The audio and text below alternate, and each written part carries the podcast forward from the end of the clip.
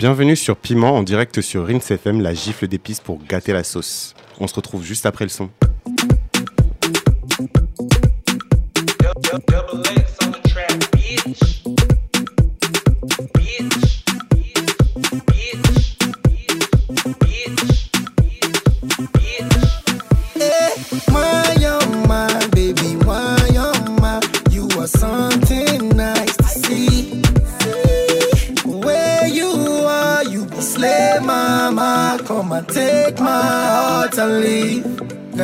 Just want a little really tryna let me know. Baby girl, you can some more. Anywhere where you want. I'm wild do.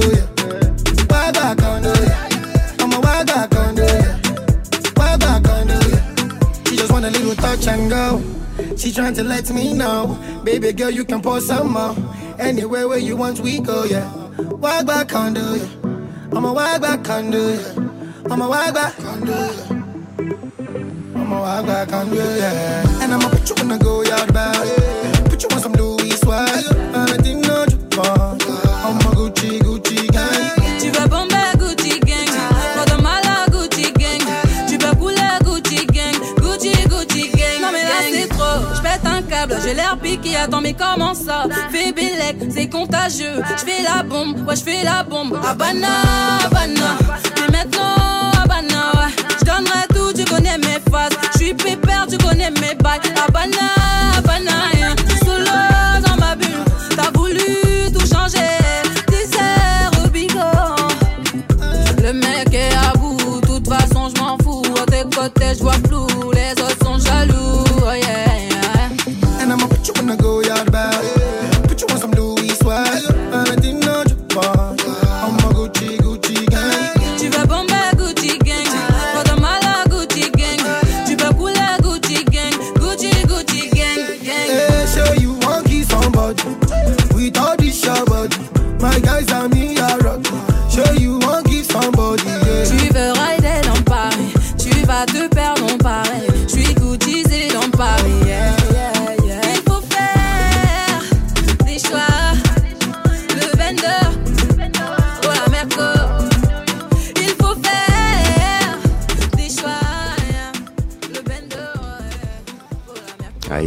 Aïe aïe aïe, Aya Nakamura, numéro 3 des ventes.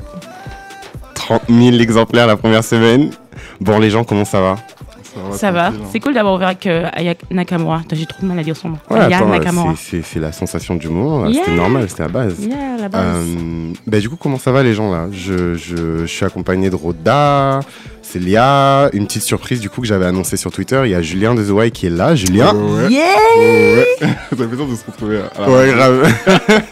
J'ai toujours rêvé de ça depuis que j'écoutais D-Fool euh, quand j'étais petit et tout. C'est un rêve qui se Je crois que- comme, comme nous tous ici. hein. On a, on, a Divine derrière qui s'occupe du live tweet sur Twitter, donc en direct euh, sur le compte de Piment pour ceux qui nous suivent également sur Twitter.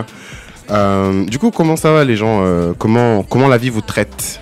Bah écoute, la vie nous traite pas trop mal. Enfin, ça dépend où tu, où tu es. Si, tu, si ça te traite. si, si c'est la France, fait moche, il fait froid. Ah, tu m- ah, pardon. On entend Roda On entend, voilà. Enfin Bonjour Bonjour Roda Bonjour Roda. Bienvenue. Ouais. Donc ouais, la vie, moi, je l'ai- encore lundi, j'étais en Martinique. Donc, euh, non, dimanche dernier, pardon. oula, je- Donc c'était cool. Moi, je suis cool. Ça va, le jet lag, tu tu- t'es pas trop claqué? J'aurai 32 ans demain, c'est mon anniversaire. Donc, euh, Oh. plus ça va, plus c'est dur. Et toi, Roda Euh, C'était quoi la question? Excusez-moi. Je... Com- Comment la vie te traite en ce moment? Ah, comment la vie me traite? Euh, Très bien. Très bien. Mmh. Euh, cette semaine que j'ai fait, cette semaine, je suis allée à, un- je suis allée à Paris Photo mercredi. Mhm. Mercredi, Je suis allée à Paris Photo, au vernissage de Paris Photo, et c'était tellement drôle parce que du coup, euh, enfin, vous Paris Photo, en fait, c'est une des, euh, des plus grosses foires euh, de- d'art contemporain, mais dédiée à la photographie en France. Et, euh, et, et donc en fait j'y vais et euh, je, je, je comptais limite les noirs en fait. Déjà bon il y avait une noire, Il y avait euh, toi. moi, moi. Ouais, toi voilà et après les autres noirs c'était genre sécurité machin mais vraiment pendant une heure tu sais, je, le je staff. marchais tout au tu vois je marchais dans le bail et j'étais là je disais mais ouais est-ce que c'est tu vois en fait dans ce genre de truc tu te demandes ce que tu fais là au final tu vois t'es là genre mais ah bon bon bon après T'as kiffé l'expo quand même?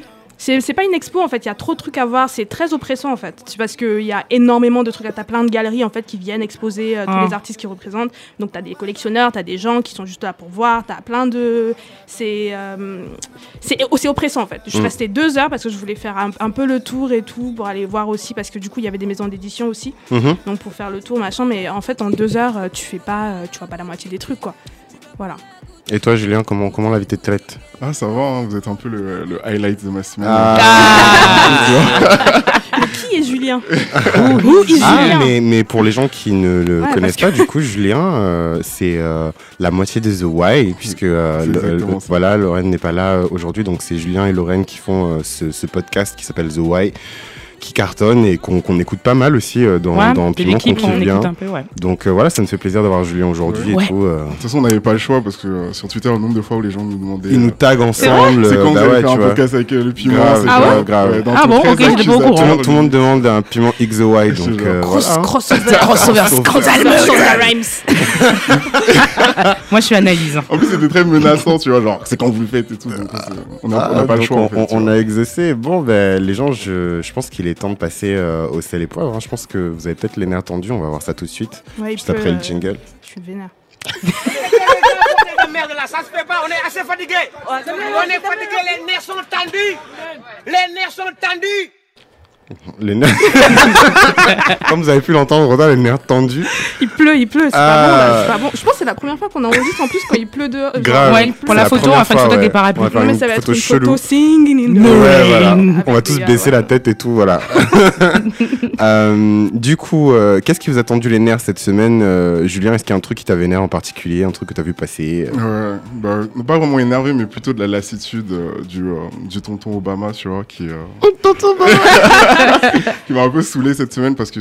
Il a fait quoi encore C'est les midterms. En fait, c'est pas ce qu'il a fait, c'est ce qu'il n'a pas fait, tu vois. Hmm. Et, euh, et en fait, le truc avec Obama, c'est que. euh, pour le coup, je pense qu'on était, euh, à un moment donné, quand on l'a découvert en 2008, on l'aimait tous, tu vois. C'était Mm, un peu l'idole des Noirs et tout. Ouais, Parce qu'aujourd'hui. Et, euh, et sou- souvent, je le défendais avec mes potes un peu panaf, tu vois, un peu radical et tout, en mode, c'était là en mode c'est un vendu, il représente le système. Les Juifs. nanana, ouais. What? What the personne, personne a dit ça, mais peut-être. Et, euh, et pour le coup, là, je me suis dit, Obama, vous allez voir, après qu'il soit président, il va dire la vérité, tu vois, il va parler, il va dire les vraies choses. Grave, je disais pareil. Et là, pour le coup, pendant toute la campagne pour c'était encore le pouvoir de l'amitié. C'était encore, euh, oui, mon pays, c'est de l'amour. euh, avec l'amour, on vaincra. Et en face, t'as Trump qui dit des, qui dit des trucs de ouf à, à sa Grave. base, qui leur dit qu'il y a des meurtriers qui arrivent. Et toi, t'arrives avec un discours genre hyper, euh, hyper gentil. Genre, Mm. c'est bon, parle, parle, dis la vérité pour une fois, tu vois. Et je me suis juste rendu compte cette semaine qu'Obama, en fait, c'est juste un, un homme blanc de 45 ans. comme, comme un autre, en fait, tu vois. On s'est trompé, tu vois. On était là, on croyait que c'était un- C'est pas, c'est pas un warrior. Ah, non, c'est grave pas un C'est warrior. un guerrier. C'est très décevant, tu vois. Ah, C'était- Donc ça m'a un peu énervé. ok. Et, et qu'est-ce qui t'a tendu les nerfs, toi, Roda? Alors j'ai j'ai Tu me beaucoup. tu me fais un beaucoup- spécial mix là de, de, de celles différents. Non, mais j'aurais pu, j'aurais pu parce que, bon, comme d'hab, hein, il y a toujours euh, 15 000 trucs euh, qui m'énervent. Rapidement, il y a eu le dossier euh, du monde euh, sur la beauté noire, là, mais je vais même pas rentrer dans les détails. Mais euh, bon, on est en 2018, il faut arrêter en fait. On est plus en 2008. Il faut arrêter les dossiers. Non, les, premiers, les premiers articles, c'est sur Ouais, les nappies. On est plus en 2008 en fait. Genre, je sais pas, arrêtez. Mm. Arrêtez en fait. Bref. Mais mon et poivre aujourd'hui, c'est le nigger fishing.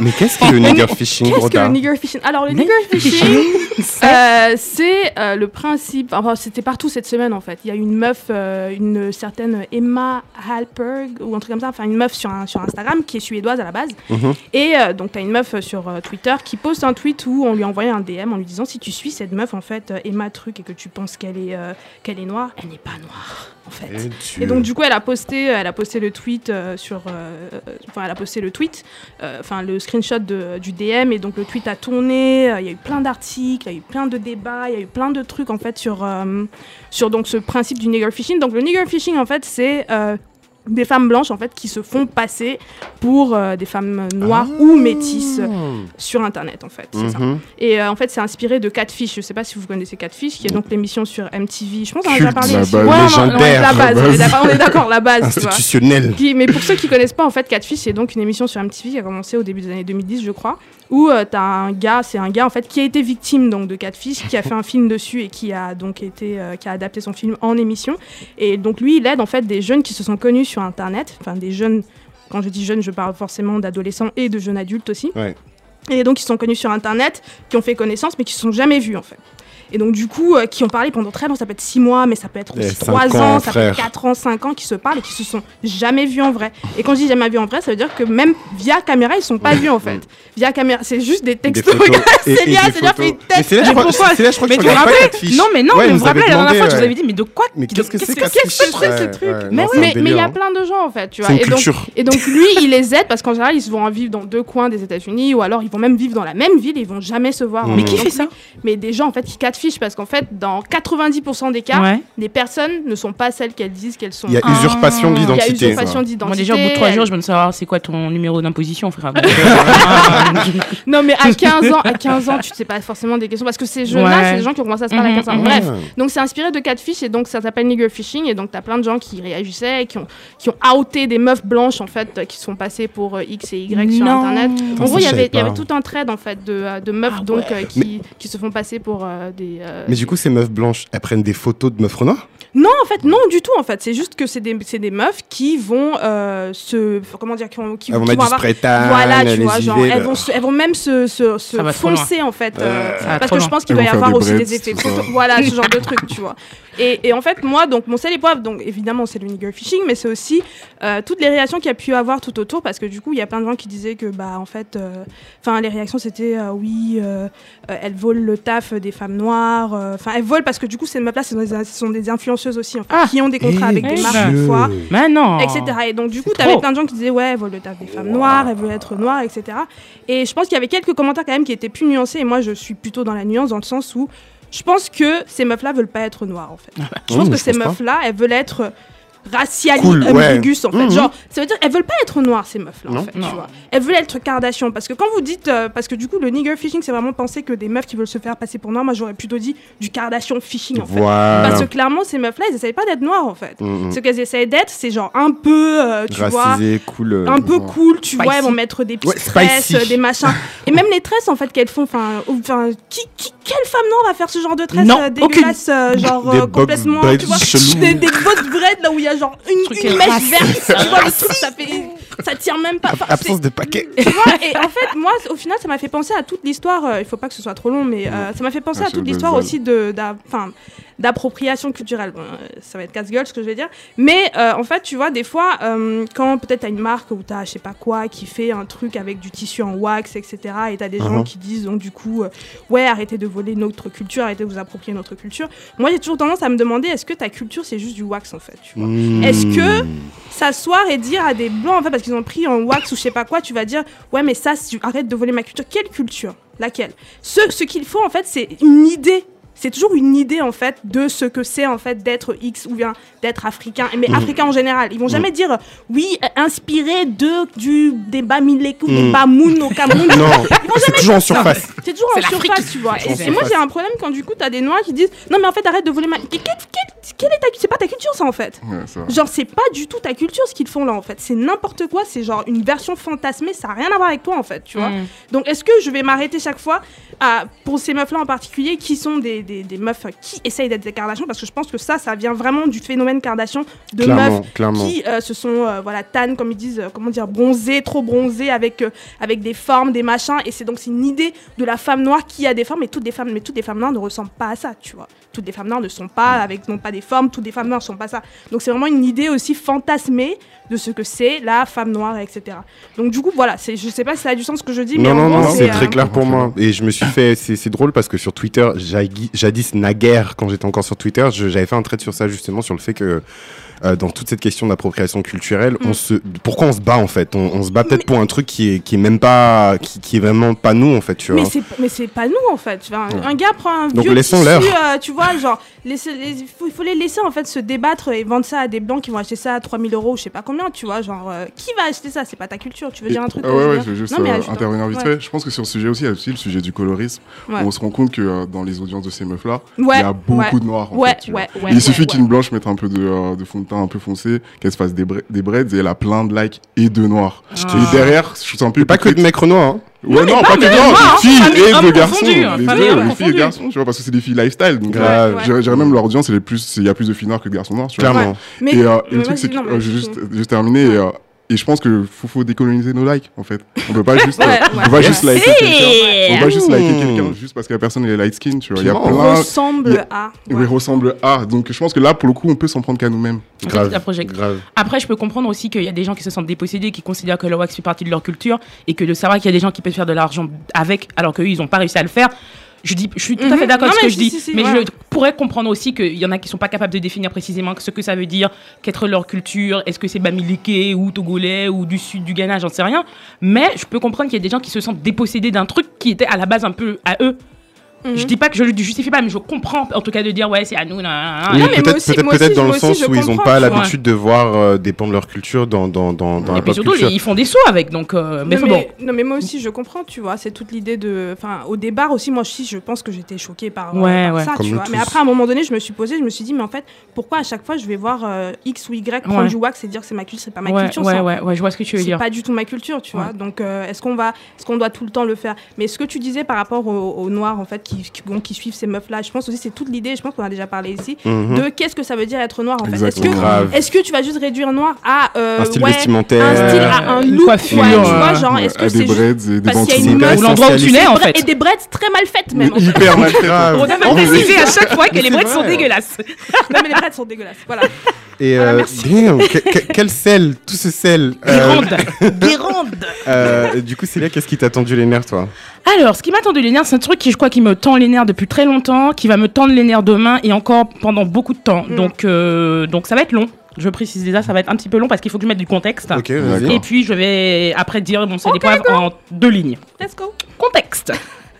Donc, vous n'êtes pas sans savoir que l'esclavage est reconnu comme un crime contre l'humanité grâce à la loi de 2001, Eh qu'on oui. appelle euh, Mhm. la, la loi Taubira. Ouais. Alors, cette loi, par contre, euh, même si à l'époque, le projet de loi prévoyait un volet réparation, euh, les débats de l'Assemblée, ont- ont- bon, en fait, en gros, ils se sont débrouillés pour qu'en fait, ce soit supprimé toute référence à la notion de réparation et d'indemnisation. Mhm. Donc, cette loi ne prévoit donc pas de volet, pas de référence à l'indemnisation pour donc les descendants des personnes, des Africains déportés réduits en esclavage. Mhm.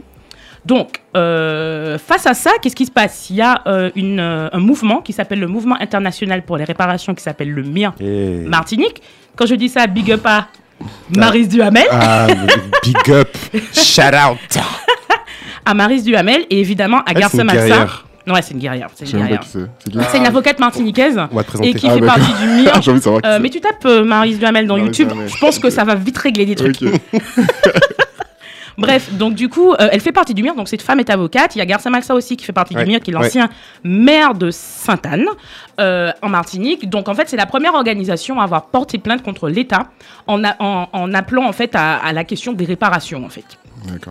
Euh, contre l'esclavage. Donc déjà en 2005, ils ont assigné l'État français devant le tribunal de grande instance de Fort-de-France. L'idée, c'était d'obtenir en fait à ce moment-là une expertise euh, pour évaluer les préjudices euh, subis par le peuple martiniquais, descendant en fait de, personnes réduites en esclavage, et aussi d'utiliser une partie de, de leur indemnisation pour créer une fondation. Évidemment, ça n'a pas marché.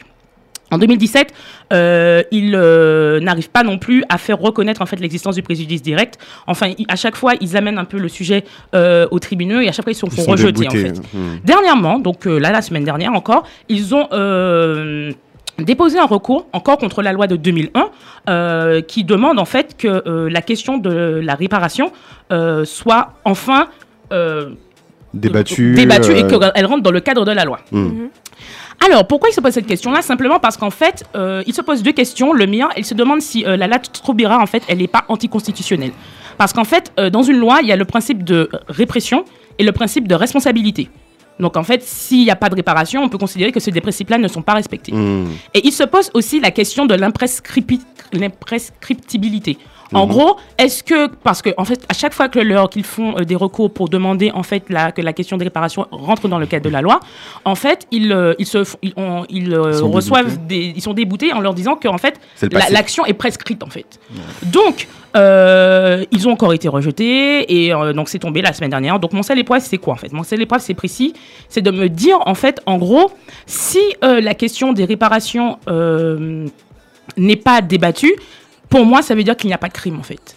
Hmm. Clairement, parce que si, quand il y a un crime, il y a des responsables, il y a des victimes, et si on reconnaît le crime, il faut qu'à un moment, il y ait une discussion. Je parle même pas de ce que va constituer la réparation. Clairement, encore là, hein. là c'est dans 300 ans. Mais là, la question, Oh. c'est de dire, est-ce qu'on met le doigt sur le fait qu'il y a un crime et que ce crime doit d'une certaine façon donc, en fait, que les responsables doivent pouvoir dédommager les personnes qui sont pas forcément les, enfin oui, qui sont les descendants de, de leurs ancêtres qui ont, et des Africains déportés réduits en esclavage. Alors, pourquoi je pose la question? En fait, en gros, quand il parle d'imprescriptibilité, bon, que c'est en fait que la- l'action est prescrite. Moi, la question que je me pose, c'est de dire, en fait, en gros, est-ce que si les esclaves, après leur libération, avaient demandé réparation, est-ce qu'ils les auraient obtenus? Non.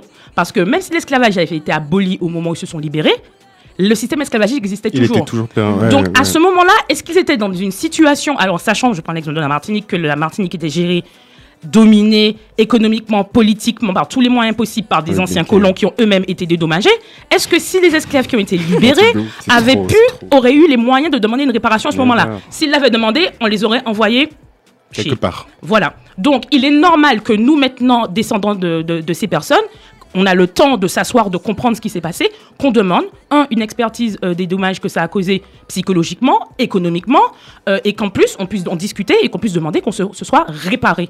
Après, la constitution de la réparation, comme j'ai dit, c'est quelque chose qu'on peut discuter après. Mais moi, je considère que si c'est pas une discussion qu'on peut avoir, c'est qu'il n'y a pas de crime. S'il n'y a pas de crime, il n'y a pas de victime. Et s'il n'y a pas de victime de l'esclavage, c'est que les esclavages n'étaient pas des êtres humains. Donc en fait, on n'existe pas. Voilà. Wow.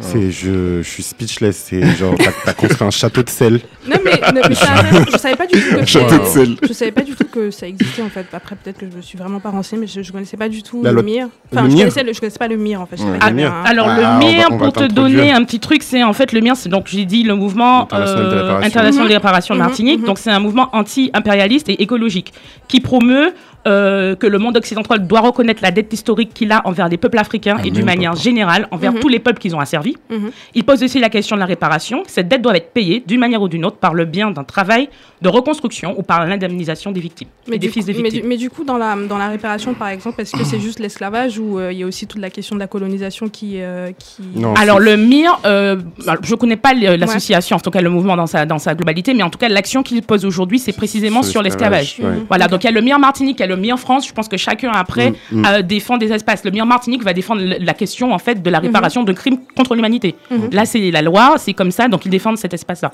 Après, je pense que le MIR France est peut-être sur d'autres problématiques Mm. aussi. Sinon, dans les associations qui, qui font une action un peu plus transverse sur l'esclavage, les, les conséquences de l'esclavage et euh, les- les in- l'impact de la colonisation, c'est plus du côté de Louis-Georges Tain et des actions qu'il mène, euh, tu vois. Il a écrit son- d'ailleurs un bouquin sur les réparations. Je ne serais pas capable de dire le Et- titre, mais il écrit dessus. Et je crois que c'est un ami de, de Maris Mais, juste, euh, rien à voir, mais euh, je- du coup, ça me fait penser aussi à un article de Tanei Coach, je crois, qui est sorti il y a. Je sais pas, il y a 4 ans ou 5 ans, qui s'appelle The Case of Reparation, où Mhm. en fait, c'est un article dans d'Atlantique où il, il explique, où il argumente que même les Noirs américains, du coup, ils sont aussi dans, ce, dans cette question Oui. de réparation, en fait, où il argumente, mais vraiment point par point, pourquoi, en fait, les réparations sont complètement légitimes, en fait. Mais Donc, elles- euh, Elles sont tellement légitimes qu'on est dans un pays. cet article-là. 90% de l'économie est Ouais. détenue par des béquets qui sont des descendants d'esclaves. Les Martiniquais, ont, ont- ils ont les plus belles terres, les meilleures terres. Enfin, il y a quand même. C'est-à-dire que même moi, aujourd'hui, quand je m'assieds à Fort-de-France, je vois les conséquences ouais. de l'esclavage. Quoi. Je les vois sur moi, je Tout les vois sur notre toi, santé, ouais, je les vois sur notre santé mentale, je les vois sur la répartition des richesses. Mm. Donc tu peux pas me dire. Enfin, que la question n'est pas légitime. et qu'on ne vienne Ouais. pas me dire ah oui mais on va pas donner à tous les Martiniquais de l'argent non c'est pas la question c'est pas la question en fait la question Déjà, c'est est-ce qu'on déjà, reconnaît qu'il y a un coupable et qu'il y a des victimes et que les victimes méritent d'avoir réparation parce qu'elles ont subi un préjudice? Ouais. En tout cas, c'est c'est- c'est une conversation qui est super euh, importante et, euh, et super intéressante. C'est peut-être l'introduction d'un sujet qui sait. Ouais, c'est vrai. Mais bon, pour le moment, il y a, y a eu Ouais. beaucoup de sel là. Je pense qu'on va mettre les, les, les pieds, les mains dans le plat. On va tout mettre dans le plat et on va, on va rentrer dans le vif du sujet. On va commencer avec notre premier sujet juste après le, le, le jingle.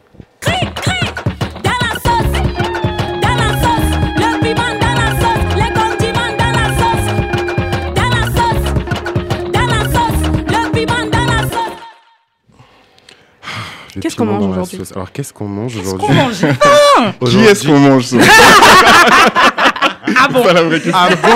Bon, Ok. comme ça, ah bon? Ok. Faire manger dans la sauce Très bien. Euh, alors aujourd'hui, on mange un plat qui est originaire du Bénin, ça s'appelle l'atassi. Et en fait, c'est à base de riz cuit avec des haricots euh, et euh, du, du poisson frit. On peut y ajouter du hablo, donc rien à voir avec. Aïmolou au Togo. Voilà, aïmolo au Togo. Euh, c'est un plat qui se mange aussi au Togo, je pense au Ghana, Ghana aussi, aussi. et au Nigeria, sous des noms différents. Et, et voilà, donc c'est une tuerie, tout La simplement. version nigériane n'est pas bonne. Merci Non, Merci c'est vrai. La version nigériane n'est pas bonne. Merci, voilà, comme leurs point versions de, de ouais, d'ailleurs, voilà. Anyway, donc on va commencer avec notre premier sujet, euh, Jésus t'aime, juste après euh, Jesus love you. Jesus loves you, juste après Jesus Party de Mike Abdul.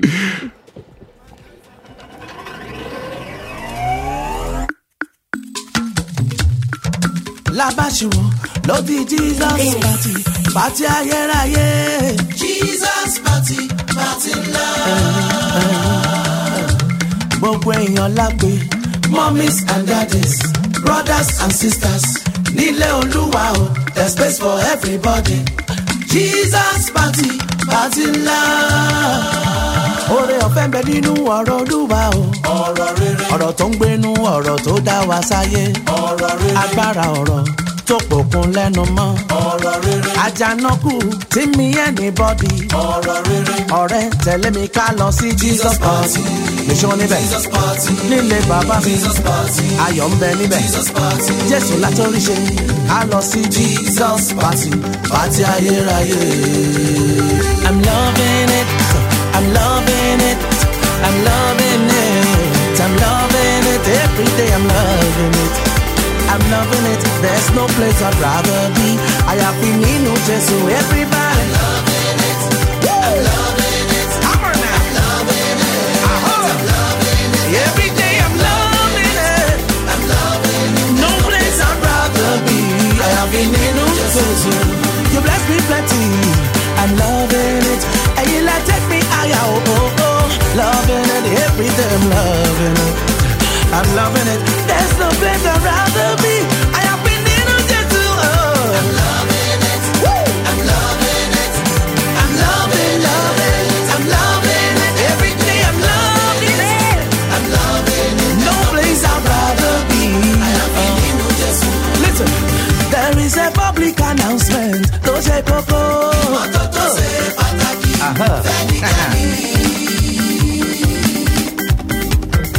Jẹ́ bó ṣe ń jẹ́. Mama pọ́n mi lójú jàre. Jesus party ìṣe gbogbo. That is why we are here. Jesus party ìṣe gbogbo. Oh, damn. Dear That- that was Jesus party.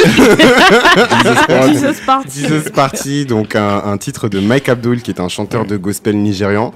Euh, pourquoi j'ai choisi ce titre? J'adore ce titre euh, parce que c'est du gospel euh, donc chrétien euh, évangéliste, mais qui est chanté euh, en, En Yoruba. en Yoruba et euh, en anglais avec des, des, des, euh, des, euh, un, un instrument qui s'appelle le Oh, ça, ça, ça, ça m'échappe, mais en gros, c'est un instrument traditionnel qui est utilisé euh, au Bénin, au Ghana et au Nigeria pour les chansons traditionnelles, en fait. Donc, Ah, c'est, voilà, juste pour ça. C'est une percussion? Oui, c'est une percussion. Ok. Alors, donc, euh, comme vous l'aurez compris, aujourd'hui, on va parler de religion. Ah Euh, donc, juste pour contextualiser un peu, euh, je, je vais prendre mon expérience, en fait, pour, pour localiser no- notre approche du sujet. Moi, personnellement, j'ai grandi dans un, dans un foyer catholique. euh, aujourd'hui évangéliste et en fait j'ai totalement été imprégné de ce que j'appelle une culture euh, chrétienne euh, ou judéo-chrétienne d'ailleurs d'ailleurs j'accompagne régulièrement ma mère à l'église encore aujourd'hui Euh, C'est très bien ça. et, et, et, euh, et en fait, même si aujourd'hui je prends du recul par rapport aux religions révélées, donc l'islam, le, le, le christianisme et euh, le, le judaïsme, parce que ma condition noire et euh, ma condition queer plus particulièrement fait que je m'éloigne un petit peu de ces espaces-là. Euh, je garde toujours en tête les, les dix commandements euh, de, de, de Moïse, tu ne tueras point, tu ne mentiras point, etc. D'ailleurs, mon troisième prénom c'est Moïse. Shout out à tous les Moïse qui nous écoutent. Euh, Shout out à Moïse, voilà. le de la Euh, montagne. Voilà, et donc euh, vous l'aurez compris aujourd'hui, on va parler de religion et de notre rapport à la religion et de la manière dont elle se reflète dans nos expériences. Alors, est-ce que vous connaissez Jésus, euh, mes chers amis, mes chers frères et sœurs en Christ euh Je pense qu'après Michael Jackson, c'est l'homme le plus connu au monde. Après, Après, Michael Jackson, Jackson. tu commences. Ah, Après. toi, tu commences. Euh, Et Beyoncé, et Beyoncé. Après Michael Jackson. mais plus, plus, plus sérieusement, un peu de sérieux. Donc, plus, plus- plus sérieusement, euh, comment, comment la religion est entrée dans votre vie en fait Euh, Je sais pas, euh, Rhoda? Ah, ah ouais, d'accord. Euh, En fait, si je savais, Rhoda. Alors, est-ce que je suis prête? Euh, Ouais, je. euh, alors, comment je réponds à ça? Euh, En fait, je pense que je suis pas capable de dire exactement quand la religion est entrée dans ma vie, ou euh, parce qu'au final, autour de nous, il y a tellement de valeurs qu'on nous apprend dès l'enfance qui prennent leur origine dans la religion, enfin la, la religion et, et tout ça, quoi. Euh, donc euh, même les mentions de Dieu dans tout et rien. Moi, ma mère, depuis que je suis petite, je l'entends dire tout le temps Azambe Wam, ah, bet- et tout ça, c'est des trucs en fait où c'est toujours Dieu qui est mentionné, tu vois. Donc tu sais que ça existe, tu as des petits euh, hints comme ça là qu'on te, qu'on te jette. Et, mais maintenant, le moment, je pense, où j'ai compris qu'il y avait justement un truc que je considère comme euh, à l'époque, et je, je- vraiment à l'époque, je considérais comme euh, contraignant euh, et qu'il fallait que je fasse tous les dimanches, c'était vraiment euh, voilà, c'était Aller à aller, à la messe en fait, Mhm. tu vois. C'était aller à la messe avec ma mère euh, et surtout que pendant, pendant, enfin, quand j'étais plus jeune, j'allais avec, avec ma mère. Ma mère est protestante. Mhm. Donc j'allais à- dans des églises protestantes et euh, à partir de mon baptême, du coup, euh, où je deviens officiellement catholique, Officieuse. officiellement catholique. Là, en fait, je, je suis, je, je vais plus avec ma mère. En fait, ma mère est toujours protestante, donc il faut que j'aille euh, parce que le patriarcat a dit que je dois prendre la religion de mon père. Ah, c'est comme ça, en fait. Ton père est quoi? Donc, euh, Ah si ouais, ton père est catholique, Ah, euh, mais bah. Ok, ok, Ouais. je savais pas. Mm. Ouais, c'est ça en fait. Donc du coup, je suis devenue, je suis devenue catholique et, euh, et du coup, j'étais, euh, j'étais, j'étais là. Et en fait, je, je, je sais qu'il n'y a pas eu un seul moment durant mon enfance ou mon adolescence où j'ai pas vu en fait euh, ce, ce- cette, euh, cette routine d'aller à l'église le dimanche comme pas contraignante en fait. J'ai toujours trouvé ça contraignant et chiant en fait, extrême, mais extrêmement, euh, extrêmement chiant quoi. tôt, se préparer, Non mais, les mais, cheveux. mais tout mais tout en fait autour et en fait je comprenais et quand t'es petit- quand t'es jeune tu t'as même pas t'as même pas tu peux même pas t'asseoir là et comprendre Mm. ce que le gars il dit tu t'en fous en fait t'en as rien à foutre donc moi j'y allais parce que quand j'y allais avec ma mère il y avait il y avait plein de jeunes en fait du coup parce qu'on allait à la version pe- des petits Ah, parce qu'il y avait donc euh, le centenaire pour les grands et il y avait le centenaire pour les petits. C'est le centenaire, en fait, c'est une église euh, au Cameroun, enfin à Douala. Euh, donc j'allais à, à cette église de petits et donc du coup je suivais pas parce qu'on était là entre potes et on se connaissait, ça faisait longtemps qu'on se voyait et tout. Donc donc c'était c'était ça en fait que j'aimais bien en fait. Si mais tout ce qui était ré- ré- lié à comprendre ce que le, le Le mec dogme, dit, enfin je- mhm. ça je n'en avais je n'en avais rien à foutre, mais vraiment, mais vraiment. Mais t'y allais quand même. Voilà. T'avais pas le choix en même temps. J'avais pas le choix. J'avais pas le choix. J'avais pas le choix. Et Donc toi, voilà. Julien, euh, comment, enfin merci Roda, Co- co- comment euh, la religion est entrée dans ta vie, si elle est rentrée dans ta vie? Non, mais je peux même pas dire qu'elle est rentrée dans ma vie. Je crois que c'est moi qui suis rentré dans la religion. euh. J'étais Ah ouais. condamné au christianisme. euh, Dès que je suis né. euh, Bon, en fait, moi, j'ai euh, une situation fa- familiale un peu particulière par rapport à ça parce que les deux frères de ma mère sont pasteurs. Ah ouais. Tu vois, donc, euh, Ah oui, c'est vrai, j'ai un oncle aussi pasteur. Ouais, mais j'ai fait Ouais. petite sœur. Les frères de ma mère sont pasteurs. Le plus jeune frère euh, de ma mère, j'ai euh, quand, quand- quand il a eu son diplôme de pasteur, j'étais là. euh, euh, dimanche, c'était église. Mais mon père est communiste. Et Dieu Donc, ça fait que moi, j'ai grandi tous les dimanches toujours à l'église, mais je voyais mon père à la maison. Donc, je me dis, mais pourquoi lui, il est pas obligé de souffrir comme nous, tu vois? Donc, j'ai toujours eu ce truc où ça me faisait chier, mais comme toi, mais quand je dis ça me faisait Ouais, chier, c'est que des fois, j'avais les larmes aux yeux quand j'avais je je, pleurais carrément, genre, je voulais pas aller. Ma mère, c'était une obligation. Tout le monde- mon, petit frère, genre, a dû attendre ses 18 ans pour pouvoir, pour dire stop. C'est-à-dire que mon petit frère, jusqu'à récemment, parce qu'il vient juste d'avoir 18 ans, Mm. il était obligé aussi. Ah En fait, dès qu'on a ouais. 18 ans, après, on, moi, je c'est dans cette dimanche matin, Tu vois, moi, j'ai dû être clair. Et, euh, et donc, au final, à cause de ça, j'ai toujours eu un, un rapport compliqué avec, euh, Ouais. avec la religion, forcément. Avec le dogme. Mais c'est plutôt. euh, mais j'avais quand même un rapport euh, historique à la Bible, dans le sens où j'ai appris à lire avec la Bible aussi. Oui. Mm. C'est-à-dire que moi, genre, mon père, enfin ma mère, quand, quand, quand elle m'apprenait à lire quand j'étais petit, parce qu'on m'a appris à lire très tôt, au final, j'ai commencé à lire à 4-5 ans, et ben c'est avec la Bible que j'ai commencé à lire. Mm. Et elle, elle m'exhibait comme une espèce de. euh, euh, de, euh, Ouais, de- de grave. truc. Regardez, mon fils, il a. Ouais, mon il, fils il a connaît 5 déjà- ans, il, il a déjà les psaumes. tout, tu vois. Mais pour moi, la Bible, en fait, c'était juste un livre d'histoire. Genre, c'était intéressant. Surtout, j'ai détesté le Nouveau Testament, j'adorais l'Ancien Testament. Parce Ah, moi que aussi. il y avait Ah, David et. Goliath, il y avait de la bagarre, tu vois. On là, aurait, dit un... on aurait dit un manga, tu vois. Pardon, petit disclaimer pour les chrétiens fervents qui nous écoutent. J'avoue, Eh, c'est rien de mal, voilà, on Non, mais- discute juste. hein. C'est c'est Julien, tu vois. J'endosse toutes les responsabilités des paroles que j'ai prononcées. C'est ouais, c'est pas nous. Ouais, ouais, c'est Ah, Nous, Julien on connaît pas ces gens, tu vois. Bon, il est venu, il est là, mais voilà. Au final, en fait, le- mais au moment où j'ai vraiment, genre, euh, parce que je- au final, moi, aujourd'hui, je suis totalement athée. Au moment où j'ai vraiment fait le décrochage, il y a eu deux événements. Un, quand, quand mon oncle m'a dit non, tu vas pas pouvoir lire Harry Potter parce que c'est un truc de démon. Et Yeah là, entre Harry Potter et Jésus, voilà, je choisis Harry Potter. Tu vois, j'ai choisi Harry Potter. T'as pris ton sac, j'ai pris mon t'as sac. pris ton sac. Et quand j'ai, va.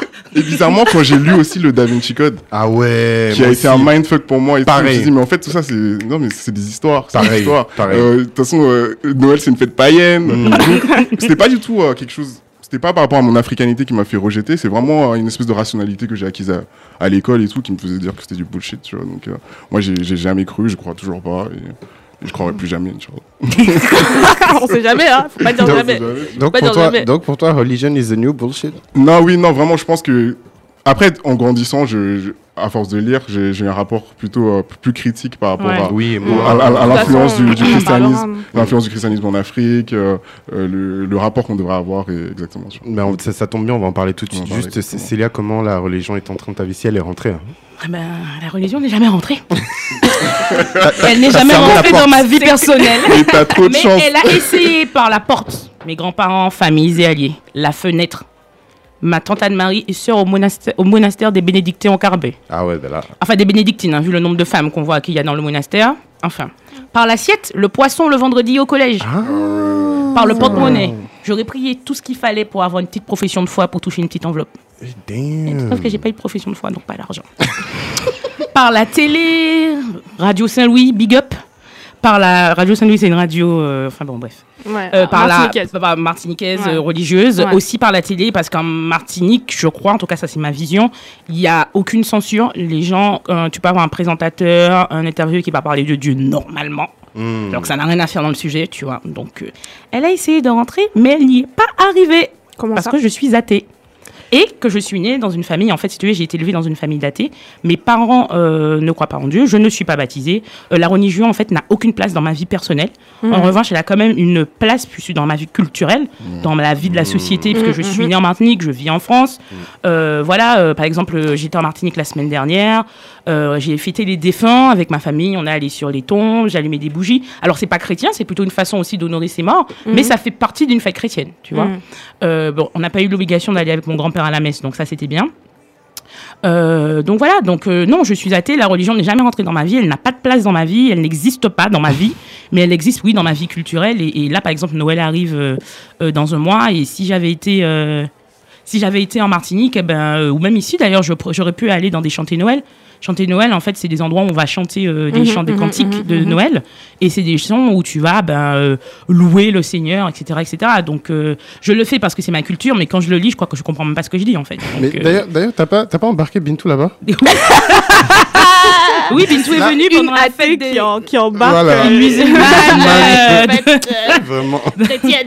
Donc, euh, donc voilà pour vous dire en fait, pour, pour donner un petit peu une anecdote. Tu sais, on dit en Martinique, on disait le truc, on peut dire euh, bon ben on se voit demain si Dieu veut.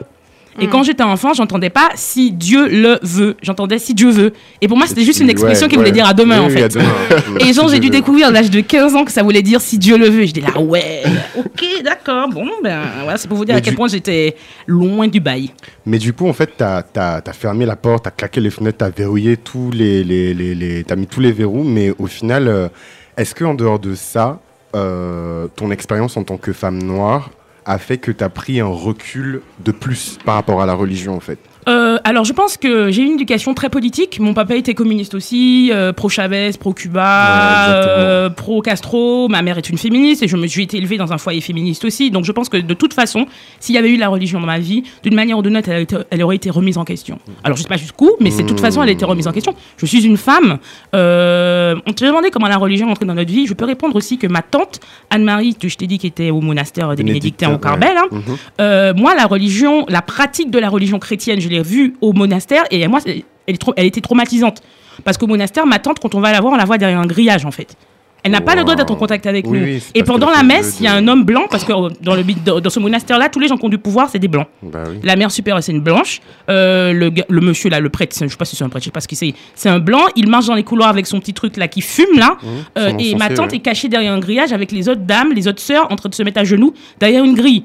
Moi, quand j'ai vu ça la première fois à l'âge de 12 ans, je me suis dit, mais, mais qu'est-ce que. Mais ça m'a traumatisée. Je n'ai Mm. pas compris. Ouais. Donc euh, oui, en tant que femme, évidemment, cette pratique-là m'avait pas particulièrement choquée. Donc oui, et en tant que, que personne noire, euh, évidemment, euh, tout ça explique que j'ai une, en plus d'être athée, je dirais que j'ai une résistance autour de la question religieuse et de la question chrétienne particulièrement, puisque c'est celle qui, que je côtoie dans ma culture Mm. euh, et dans ma famille. Après, je pense que Ceci étant dit, j'ai au travers, enfin, une histoire caribéenne, il y a la question du rastafarisme en fait, qui euh, qui arrive et qui me dit que c'est aussi une religion qui va prendre en compte en fait la condition noire. Donc euh, moi, en tant qu'athée, je te dis ça, mais en fait, si je, je- si, si, si je me pose la question de comment la religion prend en compte euh, le fait d'être une femme noire, par exemple, Oui. je me dis peut-être que le, le rastafarisme est une des religions que moi, enfin que je connais, ma, ma connaissance n'est pas immonde, immense hein, dans la religion, mais qui va peut-être prendre en compte en fait le fait d'être une personne noire et l'histoire, euh, par exemple, des Caribéens ou des personnes noires dans le monde. Tu vois Mais bon, j'expliquerai après sans- peut-être. ouais, euh, ouais, un petit peu plus loin. ouais. Et- Mais, mais, mais merci du coup pour ton, ton témoignage, Célia. Euh, et euh, toi, du coup, Julien, tu avais, donné un début de réponse en fait tout à l'heure. Euh, en quoi ta condition euh, de de- d'homme noir ou peut-être tes, tes, tes convictions politiques ou ton expérience en tant que Ouais. mec a fait que tu as pris un recul de plus par rapport à la, à la religion en fait? Bah, tout d'abord parce que j'avais, euh, comme j'ai vu que mon père était communiste et que euh, il, avait, euh, il a un peu l'amour du, euh, du- chez moi ils adorent les, les singes savants, tu vois, genre euh, le- la culture générale et tout. Ouais, ouais, ouais. Donc ça fait que très tôt, je m'intéressais à beaucoup de choses, je lisais beaucoup de livres et tout, et, euh, et je me suis rendu compte qu'il y avait quand même des sujets dont nous empêchaient de réfléchir euh, par rapport à l'Église, tu vois. Donc euh, juste par exemple sur, sur le sujet du créationnisme, Grave. Genre euh, le jour où j'ai dit ah j'ai lu que euh, les, les hommes ont évolué à partir des singes, euh, tu vois ça a fait euh, ça a fait ça a un peu fait scandale. Donc déjà à partir de là je commence à me dire mais pourquoi est-ce que Dieu nous donnera un cerveau s'il nous empêche de réfléchir? Juste, juste à, à l'époque, tu étais au Ghana? Oui j'étais au Ghana. Ouais. Oui oui oui je suis obligé de contextualiser plus, parce qu'au Ghana au Ghana tout le monde est croyant. Bah oui. Genre c'est c'est- je crois il y a 110% de croyants dans Ouais, le pays. ouais, Tu vois. c'est un truc de, c'est un truc de ouf. La dernière fois j'ai croisé une Ghanéenne Mhm. athée, on était choqués. On a, on a échangé nos numéros. Genre, on va créer un club de deux, tu vois. Donc pour le coup, la dernière fois j'étais au Ghana, mais c'est vrai que c'est en arrivant en France à, à l'âge de 10 ans que j'ai vraiment commencé à réfléchir pour, pour le coup. Et, euh, et quand j'ai euh, et, et quand j'ai grandi, j'ai commencé à réfléchir sur, sur, sur ma condition d'homme noir. C'est là où j'ai commencé à, réfléchir, à me dire oui. De toute façon, mon père il m'a déjà parlé, tu vois, que c'était Ouais. une, une religion imposée. Mhm. Et puis euh, je me suis rendu compte que toute la construction moderne européenne, elle a été faite soit avec le christianisme ou en tout cas contre le christianisme. Mais en tout cas, le christianisme était, euh, Mm. était, euh, était impliqué. Donc on se rend bien compte que euh, la construction d'une civilisation, elle se fait pas juste sur des avancées techniques, Grave. mais aussi il faut que les, les- les personnes qui sont à l'intérieur de cette civilisation puissent être en phase avec la culture de cette civilisation. Mm. Donc une, une, une culture exogène ne peut pas permettre à des personnes d'une civilisation de, euh, de, euh, de, De de se naviguer, moderniser, ouais, ouais, de, naviguer le monde et d'avoir une vision réelle sur qui ils sont. Et Mm. si les gens n'ont pas une vision réelle sur qui ils sont, ils ne peuvent pas savoir co- comment aborder le monde de, de manière réelle. Tu vois. Mm. Et je me suis rendu compte qu'en Afrique, c'était vraiment ça le problème, le jour où mon père a commencé à me parler du vaudou, ma mère a craqué à la maison. Tu vois. Mm. Et quand, quand j'ai la craqué, c'est que vraiment, euh, mon père a dû arrêter de parler. tu vois. Donc, euh, pour- le coup, et là, je me suis rendu compte que on, on s'est- ça nous limite dans beaucoup de choses. À travers les lectures, qu'on se rend compte de la manière dont le christianisme. Moi, je parle du christianisme parce que euh, c'est Mhm. mon entourage familial. Bon, J'imagine pour l'islam, c'est exactement la même chose. La manière dont, euh, dont le christianisme nous fait miroiter aux, aux Africains, je pense, de base, le rêve de l'humanité. Mm. Donc, en réalité, ce qu'on dit aux Africains, c'est qu'à travers le christianisme que, que vous pouvez devenir des hommes. Grave. Tu vois, donc intrinsèquement, on nous dit qu'on n'est pas des hommes. Mm. Donc je pense qu'à partir du moment où on adhère au christianisme, on, valide ce, Oui, ce- oui. ce postulat-là. On valide ce postulat et pour, et pour moi, c'était tellement inacceptable que je suis rentré dans un rejet total. Mm. En sachant que... ah, bon, Du coup, ma question c'est, t'avais quel âge à peu près quand, euh, enfin, parce que depuis le départ, du coup, t'étais, enfin, tu te considères comme toujours athée depuis le départ, ou tu penses qu'à un moment donné, t'as quand même cru et euh, il y a eu non, une j'ai rupture. cru... j'ai- Ouais. Je croyais pas vraiment vu que c'était euh, c'était juste comme ça. Ouais. Tu vois, je suis né dedans, euh, je croyais... Ouais. Tu vois, mais euh, à part... ce- Je suis athée depuis l'âge de 12 ans. Mm, ok. Donc euh, très, dès, que- en fait, dès que j'ai lu le Da Vinci Code, euh, Ouais, moi aussi. j'ai abandonné le truc. Ah, ça ça m'a 12 ans. fait exploser le cerveau. ça à 12 ans, moi. je- Ouais, j'ai lu ça. Le Da Vinci Code, mais 17 c'est c'est violent. possible. C'est violent, Da Vinci Code. À 12 ans T'as Ouais, 12 je- ans. Oui, mais je lisais tout le temps. De toute façon, j'avais rien d'autre à faire, j'avais pas le droit de sortir.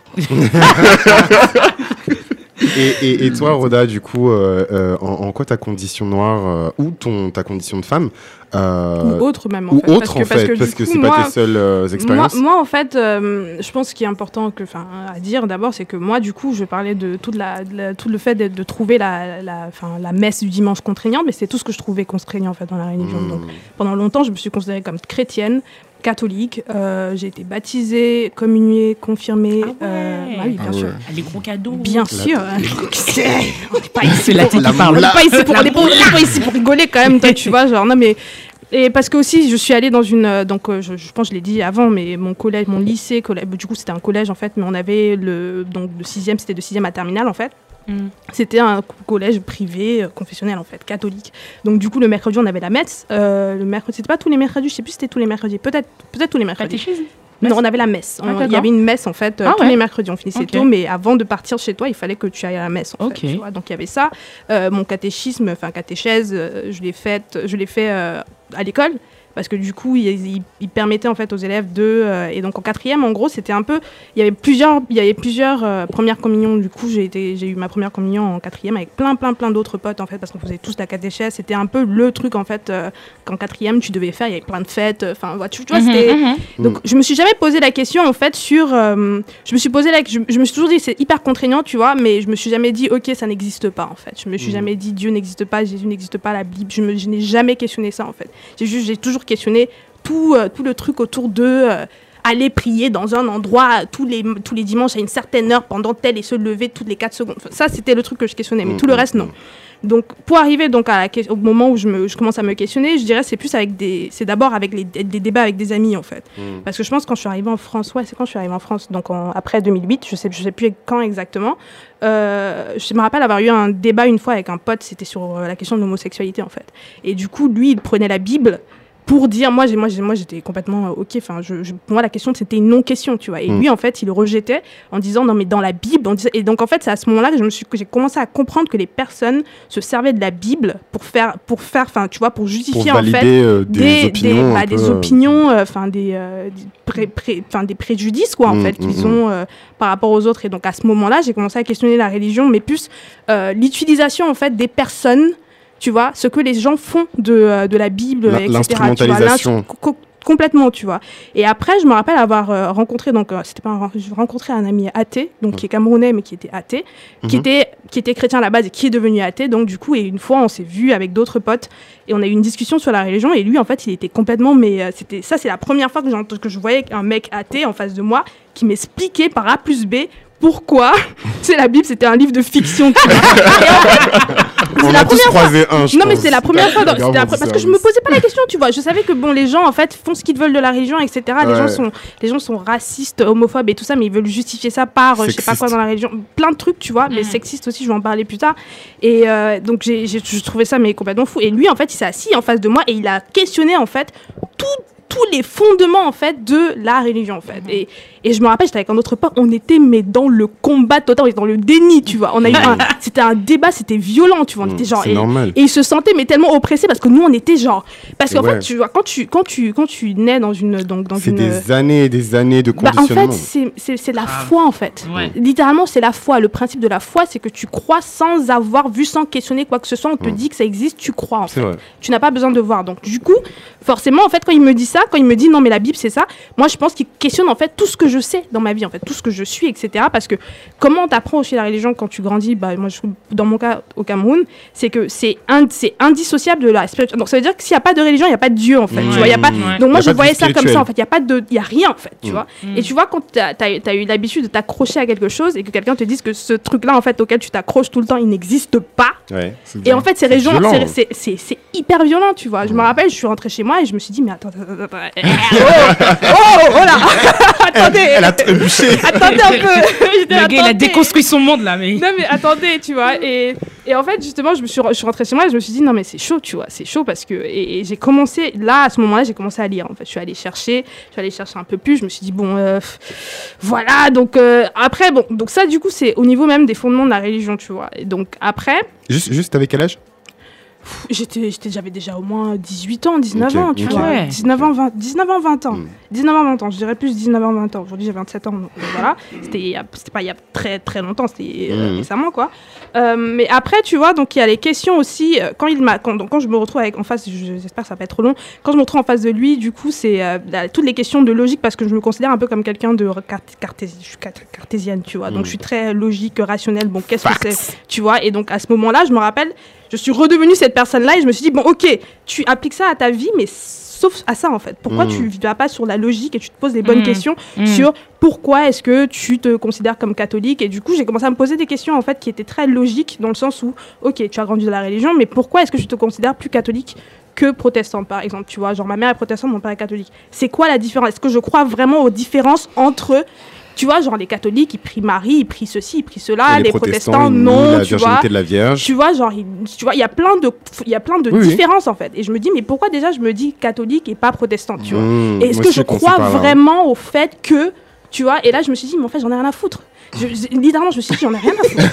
mais mais c'est vraiment, je me suis dit, je suis catholique juste parce qu'on m'a dit que j'étais catholique en fait. C'est une question, c'est culturel, c'est familial, c'est l'environnement, c'est l'environnement, maintenant, quoi. et maintenant que tu, tu en parles, tu vois, le truc de ton père, il n'allait jamais à l'église euh, le dimanche. Moi, mon père, il était catholique, mais je ne l'ai jamais vu à l'église le dimanche. femmes, tu vois. euh, Il se disait catholique, tu vois. Ouais, mon père, c'est Il se pareil, il dit catholique. chrétien, mais je jamais l'ai jamais vu à l'église. l'église. Mais bref, je, vais accélérer. Donc euh, ça, c'est ça, c'est autre chose. Donc commencer à se poser des questions logiques? Et puis forcément, la question de la condition noire. Donc à partir du moment où je commence à lire en fait des auteurs africains. Et c'est important parce que du coup, je me rappelle, j'avais lu, euh, j'ai lu donc euh, Things Fall Apart de Chin- Chinua Achebe, Mhm. qui s'appelle euh, Tous s'effondrent donc en français.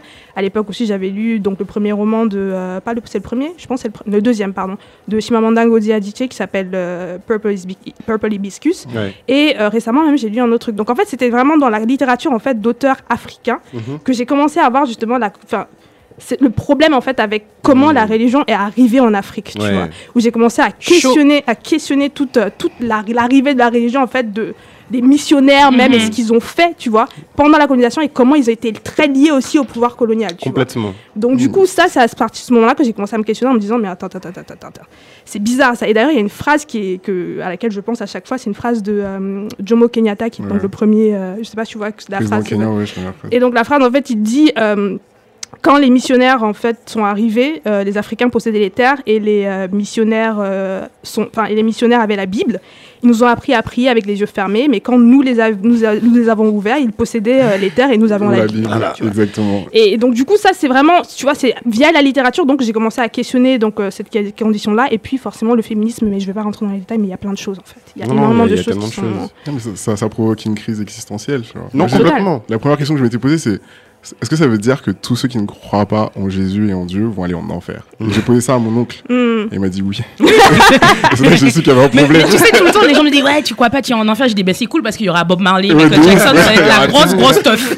Non, mais le paradis, ça Mais- va mais- qui au paradis? À Mère Teresa, euh, Jean-Paul II, flemme. Oui, mais, oui, Roda, mais- mais du coup juste pour ajouter un truc du coup vu que vous toutes les deux tous les deux vous êtes athées moi je suis déiste en fait je me considère comme déiste Comme aujourd'hui comme quelqu'un qui croit en Dieu mais qui n'a pas de religion en fait qui n'adhère pas aux religions euh, monothéistes euh, Révélées, etc., mais je crois en Dieu en une force je ne sais même pas si je peux dire déiste en vrai je peux dire euh, qu'on appelle ça euh, c'est quoi l'autre mot en fait pour dire tu crois en quelque chose une force euh, il y a un autre mot il y a trop de c'est mots. Il y a un autre mot. Je sais pas. c'est pas des, c'est autre chose. Mais du coup, voilà, je me considère comme ça et parce qu'en fait, pour moi, c'est le bon, le bon compromis. Je pense que c'est toujours un très bon compromis en fait, Mm. de me dire que j'ai pas forcément tout, tu vois, tout Tout le enlevé d'un Oui, coup, non, tu vois, sûr, et sûr. que j'ai toujours ce truc en fait auquel je peux me, je peux me raccrocher. Non, voilà. mais c'est- c'est c'est- c'est bien de le préciser pour les personnes qui nous écoutent du coup. Euh, moi, évidemment, sur ce sujet-là, j'ai plein de trucs à ajouter aussi sur ma propre expérience LGBT, mes questionnements, mais on va, on va faire une petite pause musicale avec un choix de Roda d'ailleurs, Leviticus Fagot de Michel Goncello. Euh, et on revient juste après pour la dernière partie du sujet.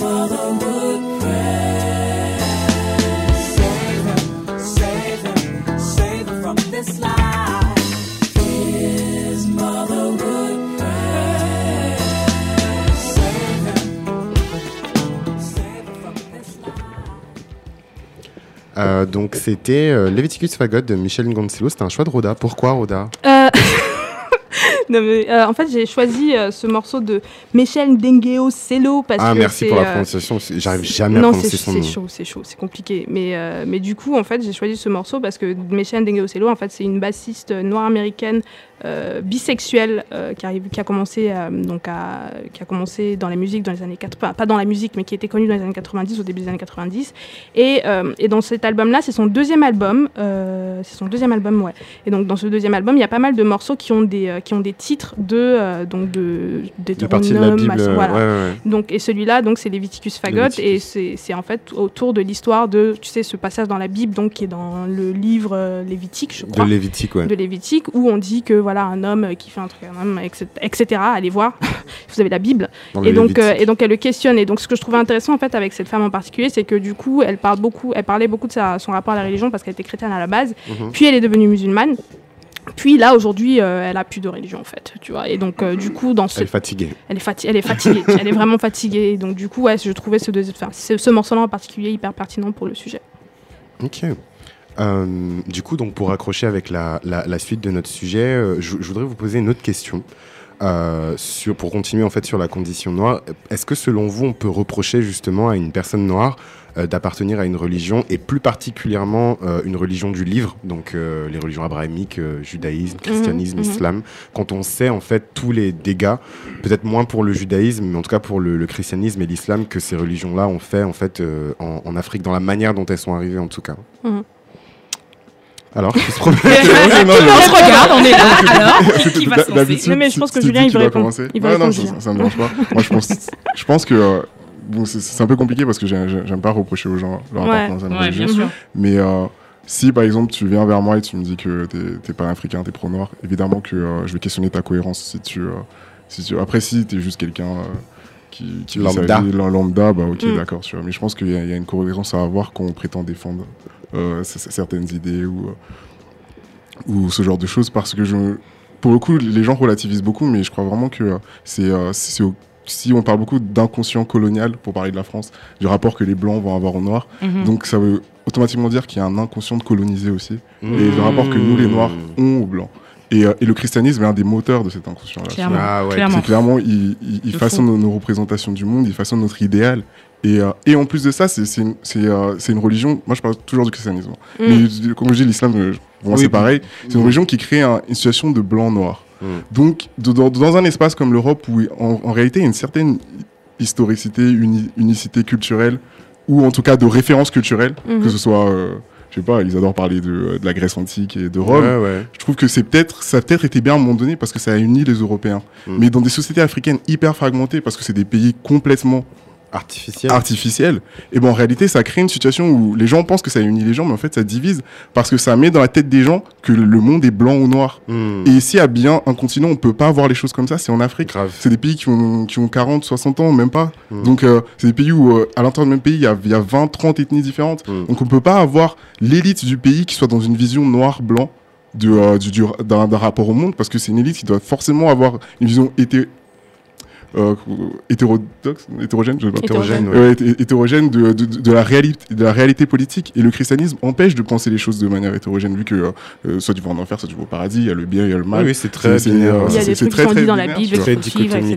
Et on voit bien dans les sociétés africaines aujourd'hui, là où par exemple les religions africaines ont euh, justement, sont, sont- en tout cas pour, pour le cas du vaudou, très tolérantes, très ouvertes, c'est pas des, des Beaucoup religions plus pro- souple. Ouais, beaucoup ouais. plus souples. Il n'y a pas de Là, dogme. là on, a, on a une élite qui refuse d'écouter le peuple, Ouais, une élite qui croit qu'elle a raison, un, parce qu'elle est, elle est christianisée et occidentalisée, les deux vont de pair, Mmh. Ou islamisé dans le cas du ou islamisée dans, euh, dans, dans le cas du, du nord du Nigeria ou du Mali, et qui, euh, et qui en fait n'arrivent même pas à voir à, à- à- à comprendre pourquoi est-ce que, euh, on peut pas juste avoir une espèce de solution directe sur, sur, sur le peuple. Donc politiquement, ça, ça, ça, ça pose un problème.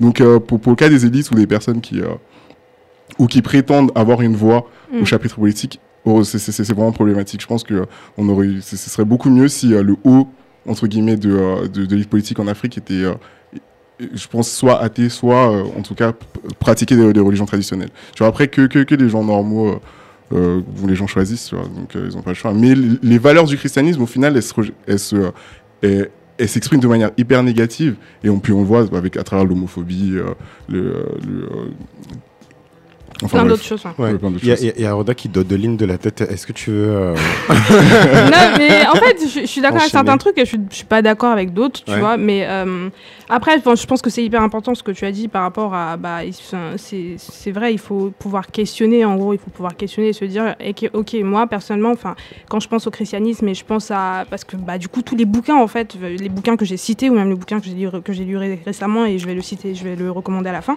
euh, en fait, il y a toute cette question de se dire que, bah, en fait, à, à cause du christianisme, il y, a une, que- il y a toute la question de transmission qui a été coupée à un moment donné, tu vois. une Parce que du coup, il y a une fracture, il y a vraiment, tu sais, c'est ce que tu lis, en fait, ce que tu vois dans tous ces bouquins-là, où il parle vraiment de, du, il y a- en général, il y a toujours le rapport, le rapport avec le grand-père euh, qui, lui, pratique toujours, en fait, euh, bah, traditionnellement, voilà, traditionnelle. et tu as la personne qui est beaucoup plus, euh, voilà, qui est chrétienne et qui veut rien entendre, en fait, tu Mm. vois, qui veut rien entendre et qui considère son père ou etc. Comme un comme, comme païen, comme, Ouais. tu vois, quelque chose Ouais, ouais. et donc, je pense forcément en fait à toute cette question de transmission de, euh, Mhm. tu vois, de patrimoine culturel qui sont Et de sont, valeurs et d'une vision du monde. Tu ouais. vois, je suis obligée de, je suis obligée de penser à ça et de me dire ah putain c'est la merde quoi, tu Mm. vois.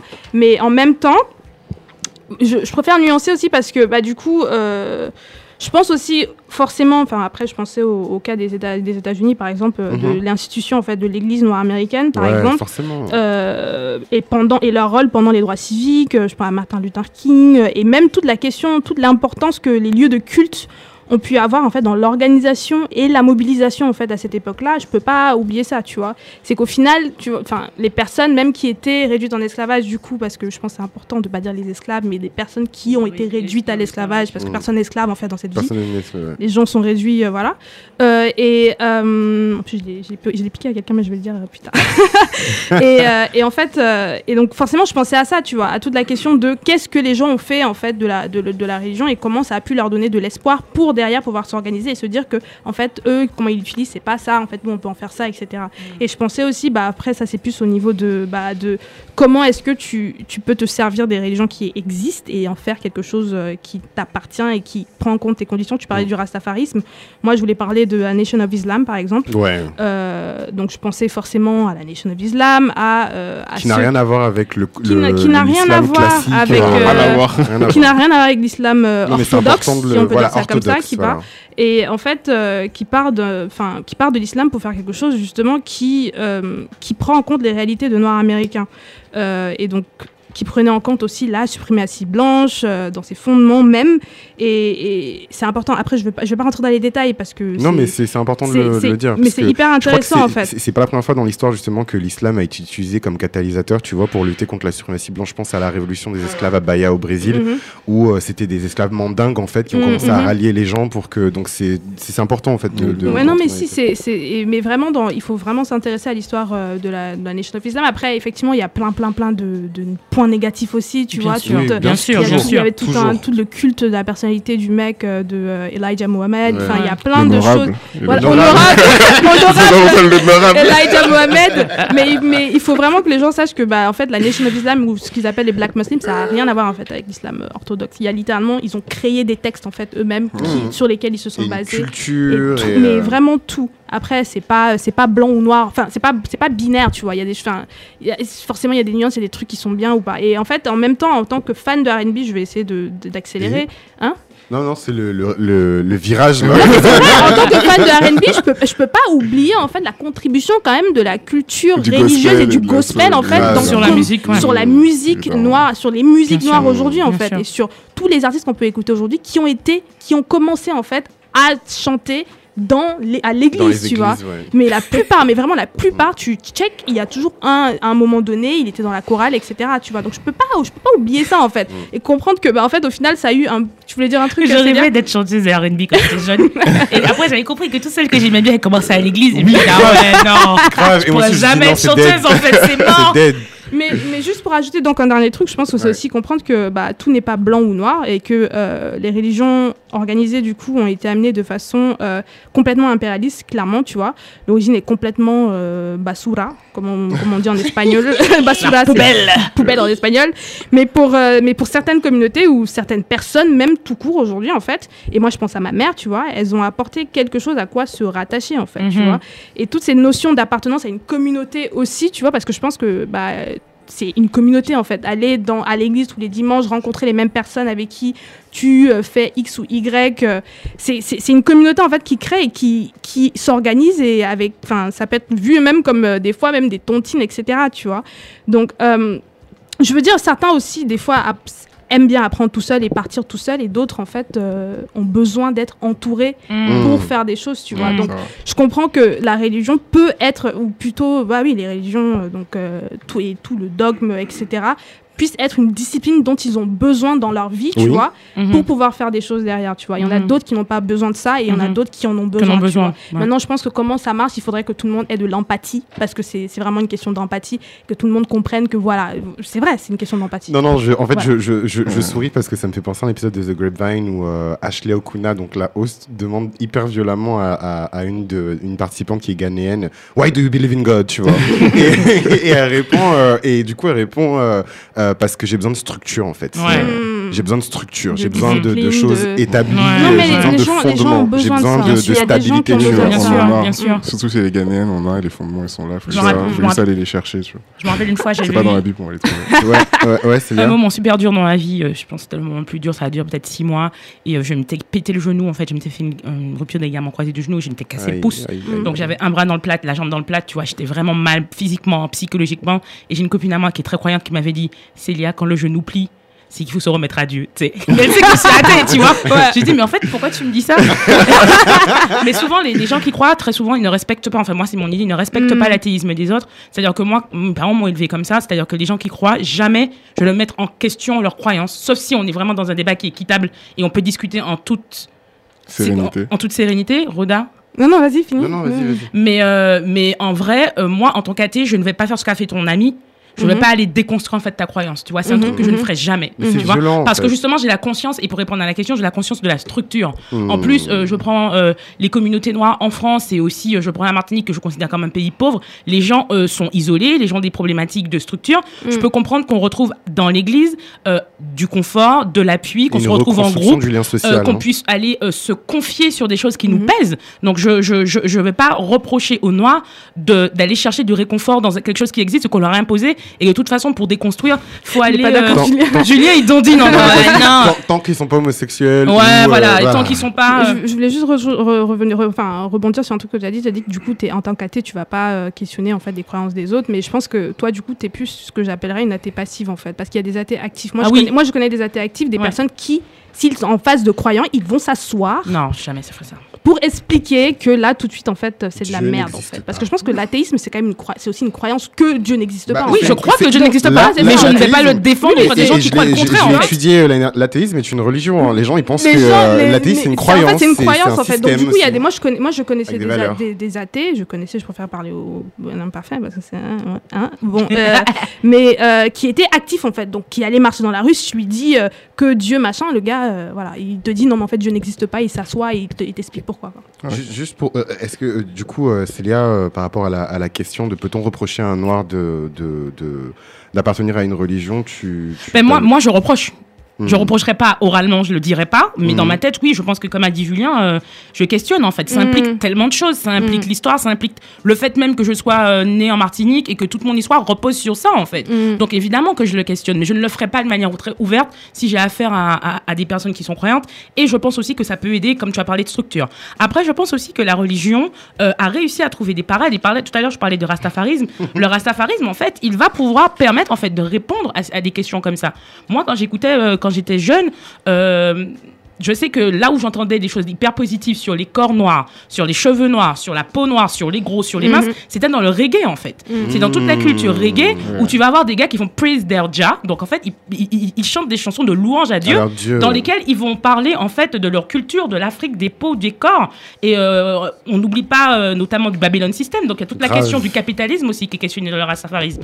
Donc, euh, donc je trouve que c'est une que, que oui je questionne, mais je trouve qu'il y a des religions qui ont des problématiques aussi. hein. Les Rastas, et on va, si on devait aussi les critiquer, ils ont beaucoup de choses à critiquer, mais ils prennent en compte en fait la question quand tu penses que Marcus Garvey, par exemple, est considéré pour certains Rastas comme un prophète en fait du mouvement. Euh, donc euh, ouais, donc je pense que, que les Rastas, c'est- ça, ça peut être aussi une réponse en fait à la question de dire euh, est-ce qu'on questionne en pas, est-ce qu'on peut reprocher ben un Rasta, un- un- quelqu'un qui est Rasta, il répond à des questions qui ne sont pas, euh, qui sont qui, qui sont dans le christianisme blanc en fait entre guillemets. Et même en fait, ils ont même trouvé en fait la solution. Ils répondent à la question en fait de la déportation où ils te disent en fait, ils répondent à la question de dire j'ai une condition noire problématique dans un pays occidental. Ils te disent rentre chez toi, retourne en Afrique. Je dis pas que c'est une solution. Fais- Je dis que eux en proposent une en fait. Mhm. Eux en proposent une et on retrouve plein de communautés euh, Rasta au Ghana, au Togo, Grave. au Bénin, au Burkina. Et je pense à la femme de, de Bob Marley, Rita Marley, qui habite à, à Abouri, Au Ghana. euh, au Ghana.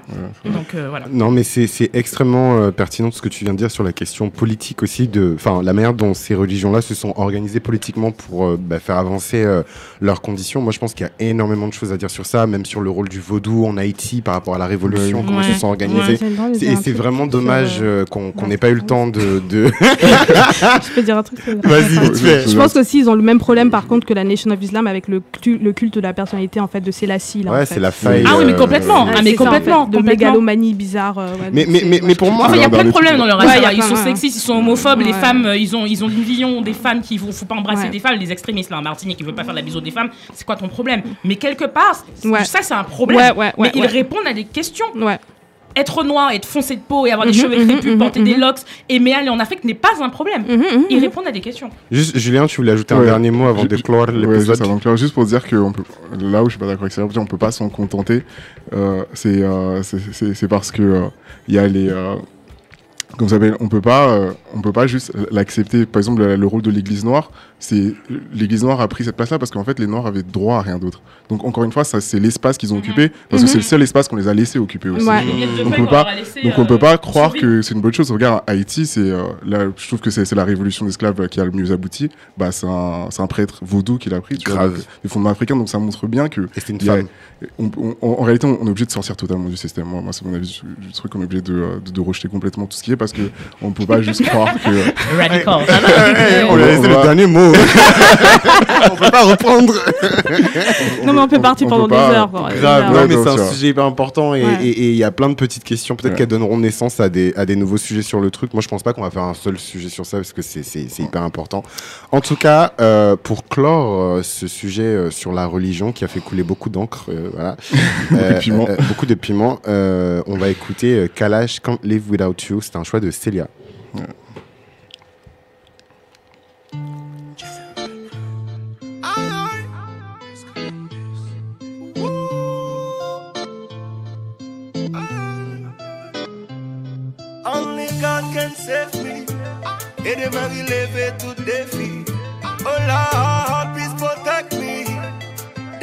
right now. Uh.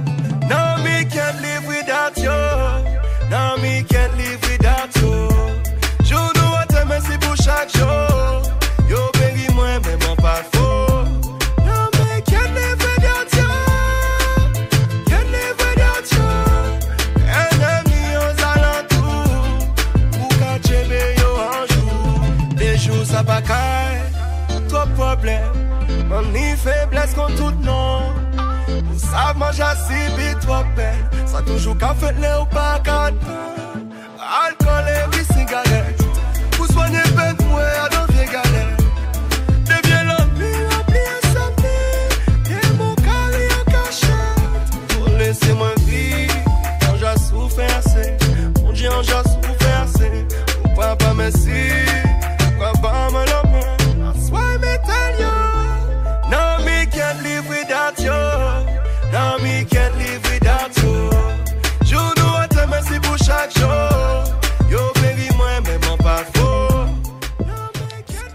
Célia, elle est en train de rayonner là dans, dans, dans le studio. Meilleur son de Kalash. Non, mais vraiment, il est super lourd. Je viens de découvrir. euh, Ah, merci, Moi aussi, j'ai découvert, bon, pas tout de suite quand j'ai fait la playlist, mais euh, ouais, franchement, c'est c'est le feu. Pourquoi t'as choisi ce son, Célia? J'ai choisi ce son pour le sujet de, de, de- de- qu'on vient de Oui, traiter. Qui vient Ouais. de clore, Euh, ouais. Parce que Kalash, dans beaucoup de ses sons, euh, à- parle de Dieu, dans Kings of Kings, dans euh, Quatre croisés, il parle plus de la question. euh, le Quatre croisés, en fait, c'est- c'est des- c'est c'est une cro- un croisement de rue. Et on va retrouver, par exemple, on a parlé du vaudou, on va retrouver, par exemple, des processions religieuses. Enfin, je sais pas comment l'expliquer, mais on va La trouver des de poules coupées en deux ou des mhm. trucs machin, etc.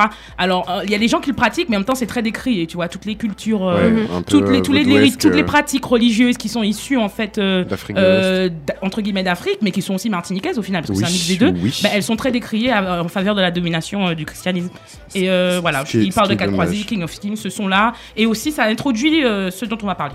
Ah oui, J'expliquerai oui. après pourquoi, parce qu'il faut que Mais oui, oui, carrément, je te, je te, je te relancerai sur ça.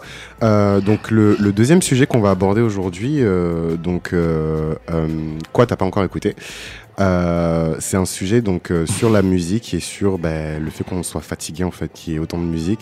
Donc, juste pour contextualiser un peu, moi personnellement, mon, mon expérience de la musique, elle est très liée à ma condition de fan, je dirais même de stan, voire de fanatique. Je, suis, j'étais un obsédé de, de, de pop musique. Les personnes qui me suivaient sur Twitter dans cette salle sont en train de crier, de rigoler. Mais euh, voilà, je, ma bible, c'était le Billboard Hot 100, donc ce classement de, de, de, tous les hits, euh, pas forcément de pop musique d'ailleurs, mais euh, qui cartonnent euh, aux États-Unis.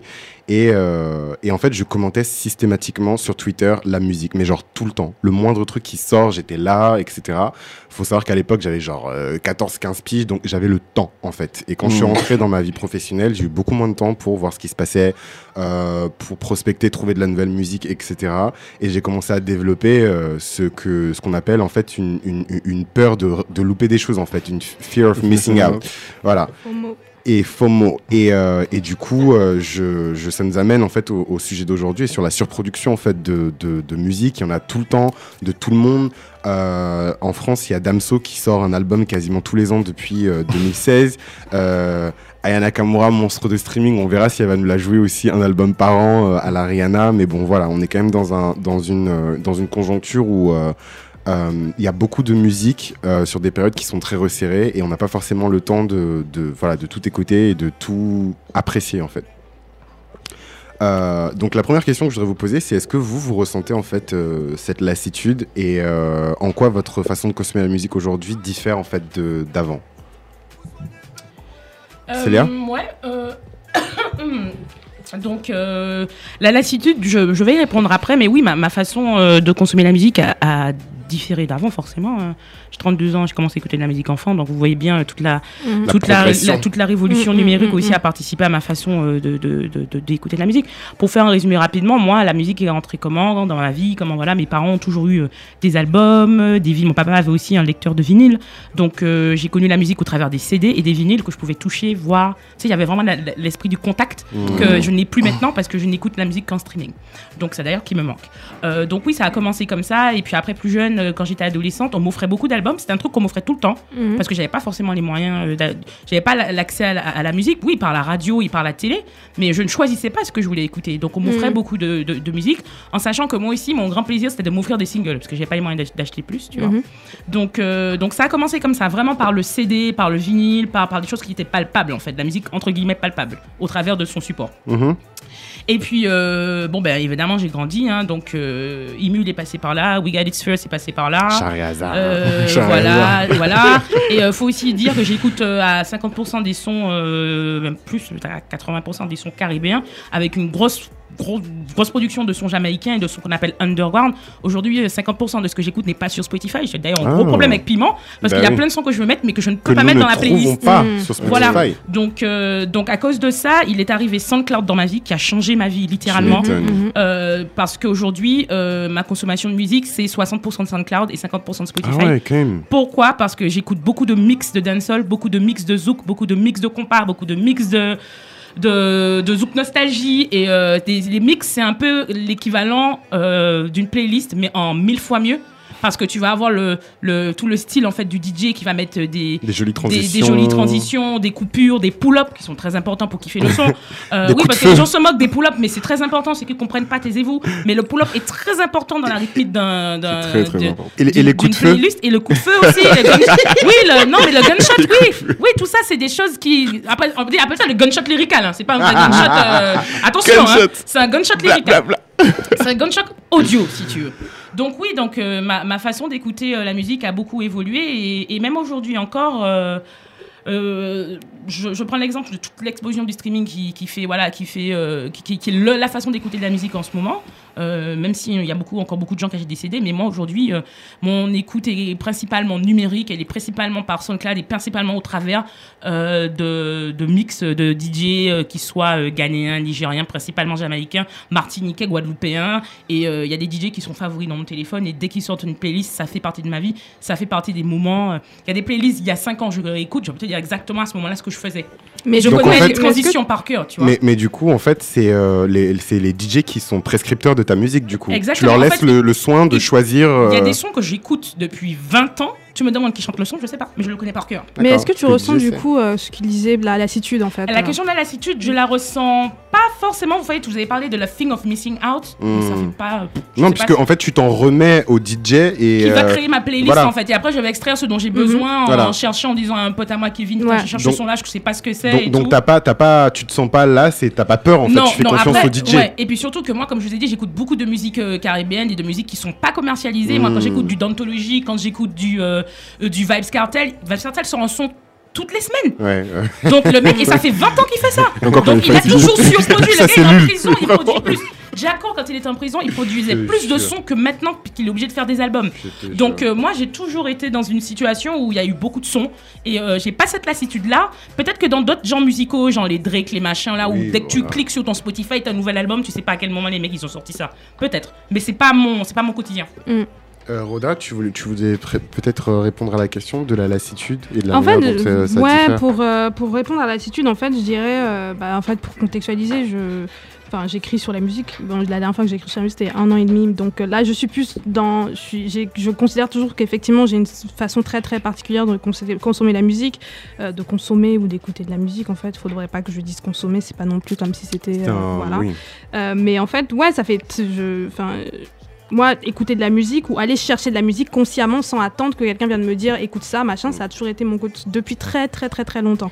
Et euh, Après, après, si je puis me permettre, si tu es Ouais. critique et que tu fais des articles quelque part, tu es toi-même une prescriptrice pour certains. po- possible, possible, possible, Sans- sans- sûr sans- même, sûr, en fait. sûr, Bah, sûr, en fait. sûr, je te le dis, sûr. possible. Mais, mais en fait, donc, en fait, je pense à la base, c'était, euh, je pense au début, vraiment au début, quand j'avais pas encore internet, etc. C'était mon frère en fait qui allait me, qui me téléchargeait des trucs et qui me mettait plein de trucs dans mon iPod que Uh-huh. j'écoutais. Et Ouais. après, voilà, je lui en demandais plus, ex- plus, etc. Et quand j'ai commencé à avoir internet, là, du coup, c'était plus moi qui allais chercher consciemment. Je, je passais des heures sur YouTube euh, à passer Mhm. de lien en lien, etc. Donc en fait, ça a toujours été une routine en fait de voir plein de musique et Ouais, d'écouter ouais. plein de musique, de découvrir De plein de trucs browser, tous les euh, jours, tu mhm. vois. Euh, mais effectivement, j'avoue que euh, bah, le rythme, depuis le rythme récent avec Spotify, parce que bon, c'est important quand même de dire, moi j'ai, moi j'avais 10 heures à la base, tu vois, et j'ai, vraiment. À l'ancienne. Ah, enfin, je 10 heures, ils disent toujours arrête un Le peu. là. prolétariat. Non, mais le c'est que c'est eux, ils sont. euh, c'est eux qui- dominent, les classes. c'est eux qui dominent le En streaming en France. en. France, bah oui, en France. Mais oui, moi j'ai commencé à C'est notre champion national. Mais, évidemment, moi j'ai commencé. Moi j'avais 10 heures à la base et c'était euh, en, je sais même pas en 2008, 2009, je sais même plus quand j'avais 10 10 heures. Et c'est juste, et c'est vraiment depuis le début des de playlists en l'année. 10 heures ou pas? Bah oui, bien sûr. bah ouais. Bah ouais. Bah ouais, la base, la base. Mais en 10 heures, fait, moi, c'est un jukebox de. euh, non mais non, non, tu vas 10 rien heures, 10 faire heures, non mais avec. 10 heures, j'avais 10 heures à la base et puis c'est récemment, après j'ai eu Spotify mais j'avais pas la version premium en fait et Ouais. c'est depuis le début de l'année que j'ai la version premium du coup et que je check vraiment parce que sinon avant comment je faisais? J'allais chercher moi-même la musique, je lis plein de blogs donc forcément je Ah. sais quand les trucs sortent, Mhm. j'allais moi-même télécharger, bon, très, c'est pas très- Illégalement. Non, mais c'est très bien. illégalement. et euh, mais mais du coup ouais voilà et donc en fait comment ça donc du coup comment ça diffère d'avant en fait? C'est que Ouais. bah avant en fait du coup c'était euh, j'écoutais la la radio j'écoutais la radio ou la télé tu vois je voyais les clips à la télé il y avait mon frère aussi qui cherchait de la musique pour moi et qui m'envoyait de la musique. Puis euh, il y a eu internet du coup. Donc euh, forcément euh, il y a eu les blogs les forums les sites spécialisés le téléchargement. Euh, donc euh, Imu LimeWire euh, tu vois j'utilisais même pas ça là. C'est quoi ce vieux truc? C'est quoi ce vieux truc?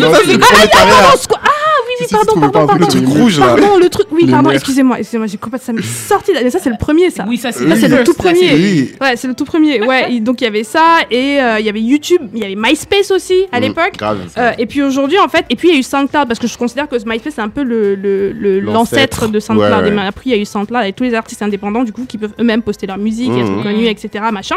Et donc Il y a aujourd'hui, eu c'est beaucoup. Aussi. Hein. Ouais, Mais Datpiff, Bon, ils sont encore là, mais. euh, En fait, quand je disais site spécialisé, du coup, je parlais de site de, de téléchargement. Datpiff, c'était pour les, mixtapes. C'est toujours pour les mixtapes en plus. Ouais, mais tu toujours avait- mais tu télécharger. peux toujours hein. télé- Enfin, c'est un site de téléchargement de aussi. hein. téléchargement i- illégal, c'est important. Ouais. Et puis Ah il y avait Ah, rap. c'est il y avait- illégal sur Datpiff Non, Bah, mais des fois, ils mettent des ils mettent albums, des hein. albums, tu vois. Ah, Quand ils mettent pas de Ouais. mixtape. Mais Ouais, du coup, il y avait Rap Godfathers, pour ceux qui connaissent, il y a Rap Godfathers qui, depuis très longtemps, en fait, où on télécharge des albums. Bref.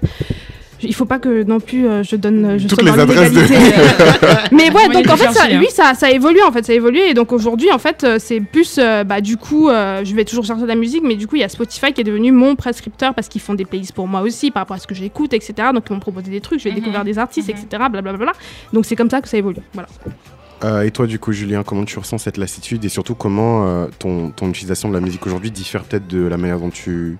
Bah ouais, du bah, son je, avant. je pense que comme Célien, avant j'avais un rapport euh, amoureux au disque, tu vois, j'avais Mm. mes CD, euh, j'avais mon Walkman CD, et, euh, et quand on partait en voyage, je savais qu'il y avait mon Walkman CD, mes 5 CD, ils allaient tourner, tu vois.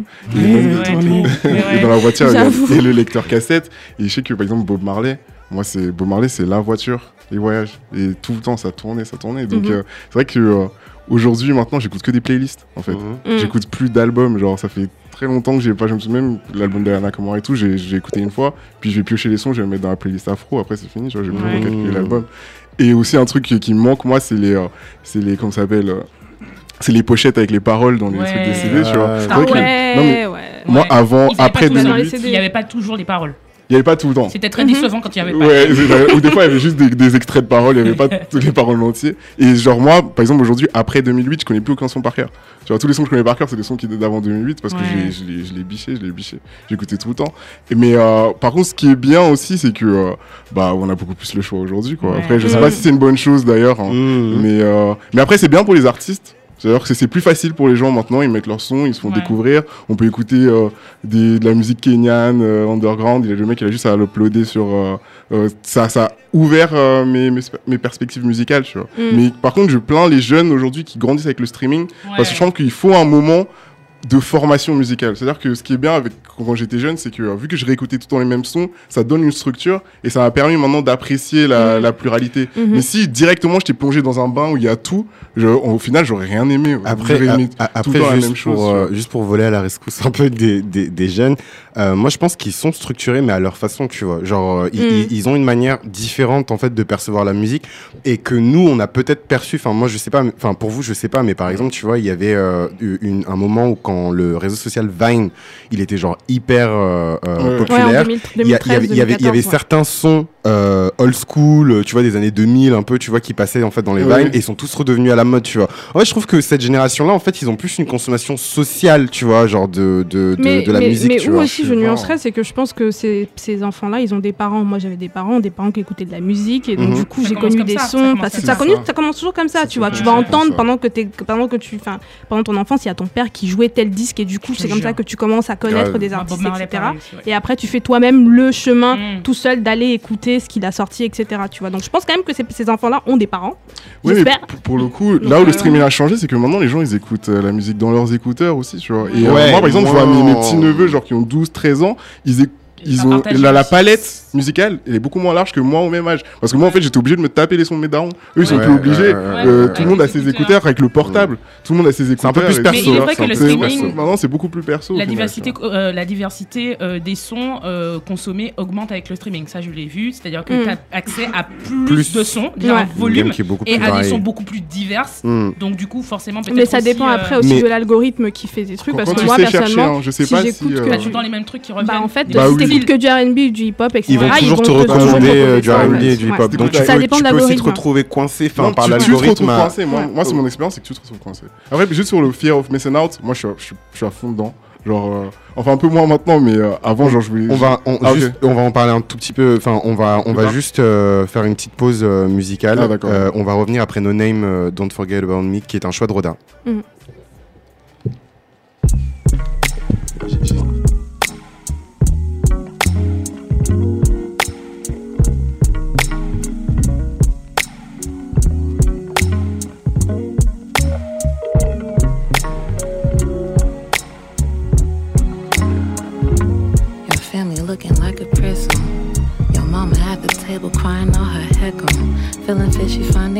smoking seaweed for calm. These Disney movies too close. You title emo, no name. Thank you for your sweet telephone. It saves lives. The secret is I'm actually broken. I tried to raise a healing, kneeling at the edge of the ocean. Somebody, somebody said it saves lives. Holds my hand at night? I think the glass half full. Who bring me back to Inglewood? I shouldn't bleed this good. Holy conundrum. I'm the prayer to hope the bank account wishing bone for my loved ones. Tell them no name still don't got no money. Tell them no name almost passed out drinking. Secret is she really think it saves lives. Somebody hit D'Angelo, I think I need him on this one. Brothers and sisters, mamas, cousins, uncles, everyone missing somebody. Dancing daylight.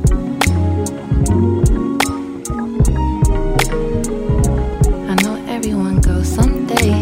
I know my body's fragile, know it's made from clay. But if I have to go, I pray my soul is still eternal. And my mama don't forget about me. I pray my mama don't forget about me. Donc No Name, euh, Don't forget about me. Don't Forget About Me, qui est un choix de Roda. Pourquoi ce choix, Roda? Ah ouais, mais c'est parce que en fait j'ai choisi No Name parce que du coup bah le sujet, je sais pas après si euh, c'était, enfin je sais pas comment, enfin quoi que si, bon, quoi que si, je pense que ça va rentrer dans la question qu'on va poser juste après. Du coup c'est euh, bah en fait c'est une euh, artiste euh, afro-américaine, noire américaine, je dis jamais afro-américaine, qu'est-ce qui m'arrive, noire américaine qui euh, qui donc sort des albums depuis, son premier, son, c'est même pas des albums, des mixtapes. Sur un mixtape c'était il y a deux ans et là c'est sa deuxième mixtape.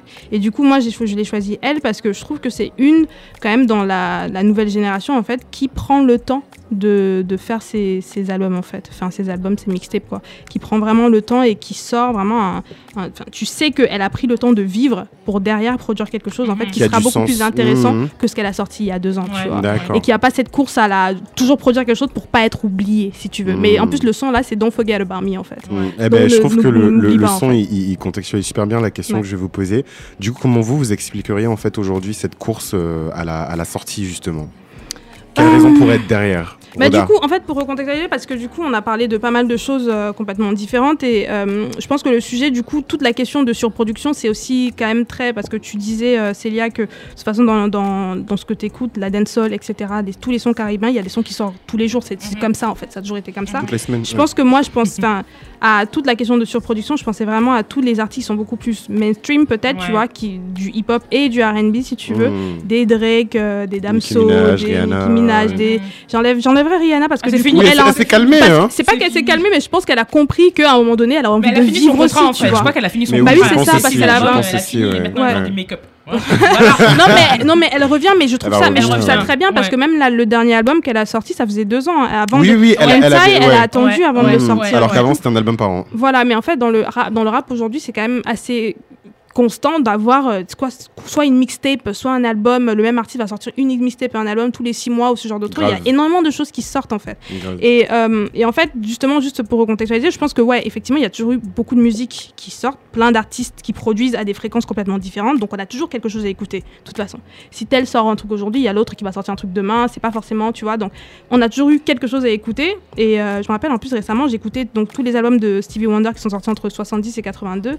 Il en a 11 ou 12, un truc comme non 9 pardon. Il en a 9. Donc du coup, c'était limite un album par an en fait. Mais ces albums, ils sont excellents en fait. C'est-à-dire que il y a vraiment un vrai travail de, de, de, de renouvellement qui se passe à chaque fois dans chaque album, tu vois. Et tu Et trouves que c'est pas forcément le cas avec les artistes aujourd'hui? Justement, tu vois, c'est Les ça en artistes fait. mainstream en tout cas. C'est ça en fait, c'est que j'ai l'impression qu'aujourd'hui, tu vois, on est moins dans la course à l'innovation, mais plus euh, à une sorte de, de course à la, enfin c'est l'appât du gain en fait, et des charts aussi, tu vois, parce que Mhm. j'ai l'impression que quand le, surtout avec Spotify et depuis que vous savez que. Billboard a Mhm. intégré donc euh, Les streams. les streams dans leur, dans la, dans le, dans le compte des, des charts, parce qu'avant c'était uniquement les achats d'albums, et après donc ils ont rajouté les streamings, donc du coup quand tu écoutes une, Ils ont même rajouté le merch aussi. en fait, ils ont, euh, ils ont rajouté le, ils ont les packs merch, mais du coup, ils ont rajouté YouTube. En fait, ils ont rajouté les, les, ventes de sur YouTube. tickets. Ils ont rajouté Ouais. euh, bah, streaming, mais le streaming, c'est vraiment ça qui a changé le game. Oui, non, depuis, depuis clairement. 2014, le truc a vraiment, vraiment, vraiment changé, le le game. Et euh, je pense que Spotify, dans, dans, dans un sens aussi, ça a un peu relancé en fait euh, l'industrie. Enfin, Il a- Ils ont, Je- ouais. Ils ont donné un nouveau souffle ils, en ont tout de- cas. ils ont donné un nouveau souffle parce que du clairement. coup, il y a d'autres euh, sources de revenus aussi parce qu'en fait, on parle de, je parlais de téléchargement illégal- tout à l'heure avec un peu de honte parce que c'est vrai, c'est un peu honteux, tu vois. C'est de la genre, perte de revenus pour parce les que c'est de la artistes. perte de revenus et euh, en fait, eux, ce qu'ils ont fait. euh, ils, gagnent de la, ils gagnent aussi à se faire En écouter, à se faire découvrir. Bah oui, Rihanna, Oui, euh, l'article oui, la plus oui, mais- oui, téléchargé mais- légalement mais de l'histoire. C'est euh, pas non plus que de la perte en fait. Ah non, ouais. c'est du vol. Non, c'est- du vol et j'ai envie de dire aussi c'est de la perte parce qu'en fait, enfin, on paye pas les gens en visibilité en fait, tu vois, genre on s'en fout que le mec soit visible si derrière il peut pas faire de d'argent si j'avais pas pu télécharger légalement j'aurais jamais écouté en fait. Non, mais justement, mais lui, qu'est-ce qu'il gagne derrière en fait? Si tu télécharges un gars en fait, c'est très bien pour toi, mais qu'est-ce que lui, est-ce que lui, quand il produit sa musique, il arrive à avoir assez d'argent pour continuer à produire alors que toi, derrière, tu télécharges? Je pense que c'est important quand même de dire que bah, le, le streaming, en tout cas, ça a pu réguler et je pense qu'il y a plein de gens qui arrêtent, qui ont arrêté de télécharger. Moi, personnellement, je télécharge beaucoup, beaucoup, beaucoup moins qu'en vrai parce que Grave, du coup, télécharges grave. plus du tout. Moi, je télécharge plus mais du tout. j'avoue je quand paye même, mon abonnement Tidal chaque mois. tu vois, genre, et donc, et je pense que ça a changé de cette façon-là. Mais pour, mais pour répondre du coup à la question, parce Oui. qu'on on n'a pas énormément de temps et tout, je pense qu'il y a tout le truc de- d'appât du gain, euh, les streamings du coup, euh, qui sont rentrés là-dedans. Donc, il y a plein de gens qui, qui utilisent des astuces pour être tout le temps là, en fait, tu Mm. vois. Donc, Drake qui sort un album, un album ou une mixtape depuis un an, euh, enfin, depuis 2014, je pense, il a sorti un album et une mixtape tous les ans, en fait, ou une mixtape, en fait. Donc, ça fait en 4 ans, là, Drake, Drake a sorti, il, a, il est jamais parti, en fait. Mm. Il est toujours là. Et en fait, à chaque fois, tu sais, il break des records. On dit, oui, Drake a, a dépassé. artiste Mais en même temps, machin. t'es tout le temps là, en fait. Comment Mhm. tu vas pas, comment tu vas pas, genre, euh, casser des records Oui, c'est la fait? même Comment- stratégie. euh, Mais je trouve que c'est, c'est, y a pas, enfin, il y a Drake, il y a Lil Wayne aussi, tu vois. Lil Lil Wayne, non. Il Ah, est mais parti. attends, mais il est Wayne- parti pendant Ah non, il hyper pas- Non, longtemps. non, non, ouais, non, mais Il je a parle pas, je parle pas de le maintenant, mais genre quand il était en mode, euh, Ah tu vois, genre il à lollipop, fond, etc. Il était à fond, il était ultra prolifique. Mais il était ultra prolifique, mais du coup, il faisait des mixtapes, tu vois. Ouais. et à l'époque, il des albums, quand même, il y avait toujours cette, l'espace il y avait toujours de entre- l'espace ouais, ouais, entre c'est ces vrai, albums c'est en Les mixtapes, c'est Carter, tu vois. gratuit. Voilà, Mm, c'est et ça, il sort les trucs, euh, Mm. voilà. Donc, vous voulez dire un truc je... Non, vas-y. Peut-être, peut-être, euh, euh, Julien. Julien. par rapport Ah, à, la, à la question sur cette euh, course en fait à la surproduction, comment Bah toi oui. tu l'expliquerais en fait? Bah aujourd'hui, de toute façon, le but, c'est euh, c'est c'est pas forcément d'avoir un projet euh, Mm. construit, c'est d'avoir euh, des, des, euh, sons à l'intérieur du projet qui puissent tirer tout le projet. Donc il faut avoir 3-4 singles Ouais. qui buzzent de fou pour que tout le projet puisse marcher, parce que tu sais très bien que les gens vont pas écouter ton album, tu vois. Donc je pense pas que les... Sauf si tu es Beyoncé. Oui, et encore, et encore. Hein. Mais, Mais- tu penses mais- que les gens, ils ont écouté les monnaies Tu penses qu'il y a des gens qui écoutent les monnaies encore en entier aujourd'hui? Mais du coup, c'est c'est Pas imp- moi, en tout c'est- cas. c'est important en tout cas ce que tu dis parce que en fait le truc c'est vraiment le truc de toutes les astuces en fait, tu vois. C'est-à-dire Mmh, qu'aujourd'hui il y a des gens qui vont sortir des albums euh, de 17 sons et ils sortent pas des albums de 17 ans parce qu'ils ont fait 17 sons. Ils sortent parce que il y a des fillers, il y a des trucs qu'ils appellent des fillers parce que du coup quand tu écouteras l'album en entier, Ça tu va vois, faire tant ça va de faire tant streaming. de streaming. Donc en fait il y a plein plein Mmh. plein plein d'astuces que les gens Ah utilisent ouais, comme ça. ok. Où pour ils, in- ils intègrent des featuring qui ont marché de qui ouf. ont marché de euh, ouf à la base, eh, qui, je- qui pour ramener des chiffres. Minaj, tu vois, non mais c'est ta pote, Nicki, Nicki il faut, il faut l'afficher, il faut l'afficher, tu vois. Donc il y a plein de trucs comme ça, tu vois, et que derrière même, même le développement des artistes, parce que du coup, pour ceux qui, enfin, je vais essayer de le faire très rapidement, on n'a pas le temps, mais vous savez, aujourd'hui il y a plein de rappeurs SoundCloud, et tous les rappeurs SoundCloud, ils sortent un son derrière, et que derrière, t'as plein, plein, plein de, de maisons de disques en fait qui les signent Mm. et qui donnent des 3 millions de je sais pas quoi pour le contrat, et derrière le mec qui sort un album, ça fait même pas 4 mois que le gars, que les gens le, le- le connaissent en fait. Donc il y a tout cet appât du gain aussi des, des euh, maisons Oui, de oui, disques en fait qui voient en fait des, euh, tu vois, des De la chair fraîche. de la chair fraîche qui pourra leur faire de l'argent. Tu veux dire un truc, c'est Ouais. Non, je disais que, la, que, que le- peut-être la question de la surproduction aussi, c'est simplement parce que le marché de la musique, il a changé. C'est-à-dire que jusqu'en jusqu'en 2016, en fait, le marché de la musique était en décroissance depuis plus de 15 ans.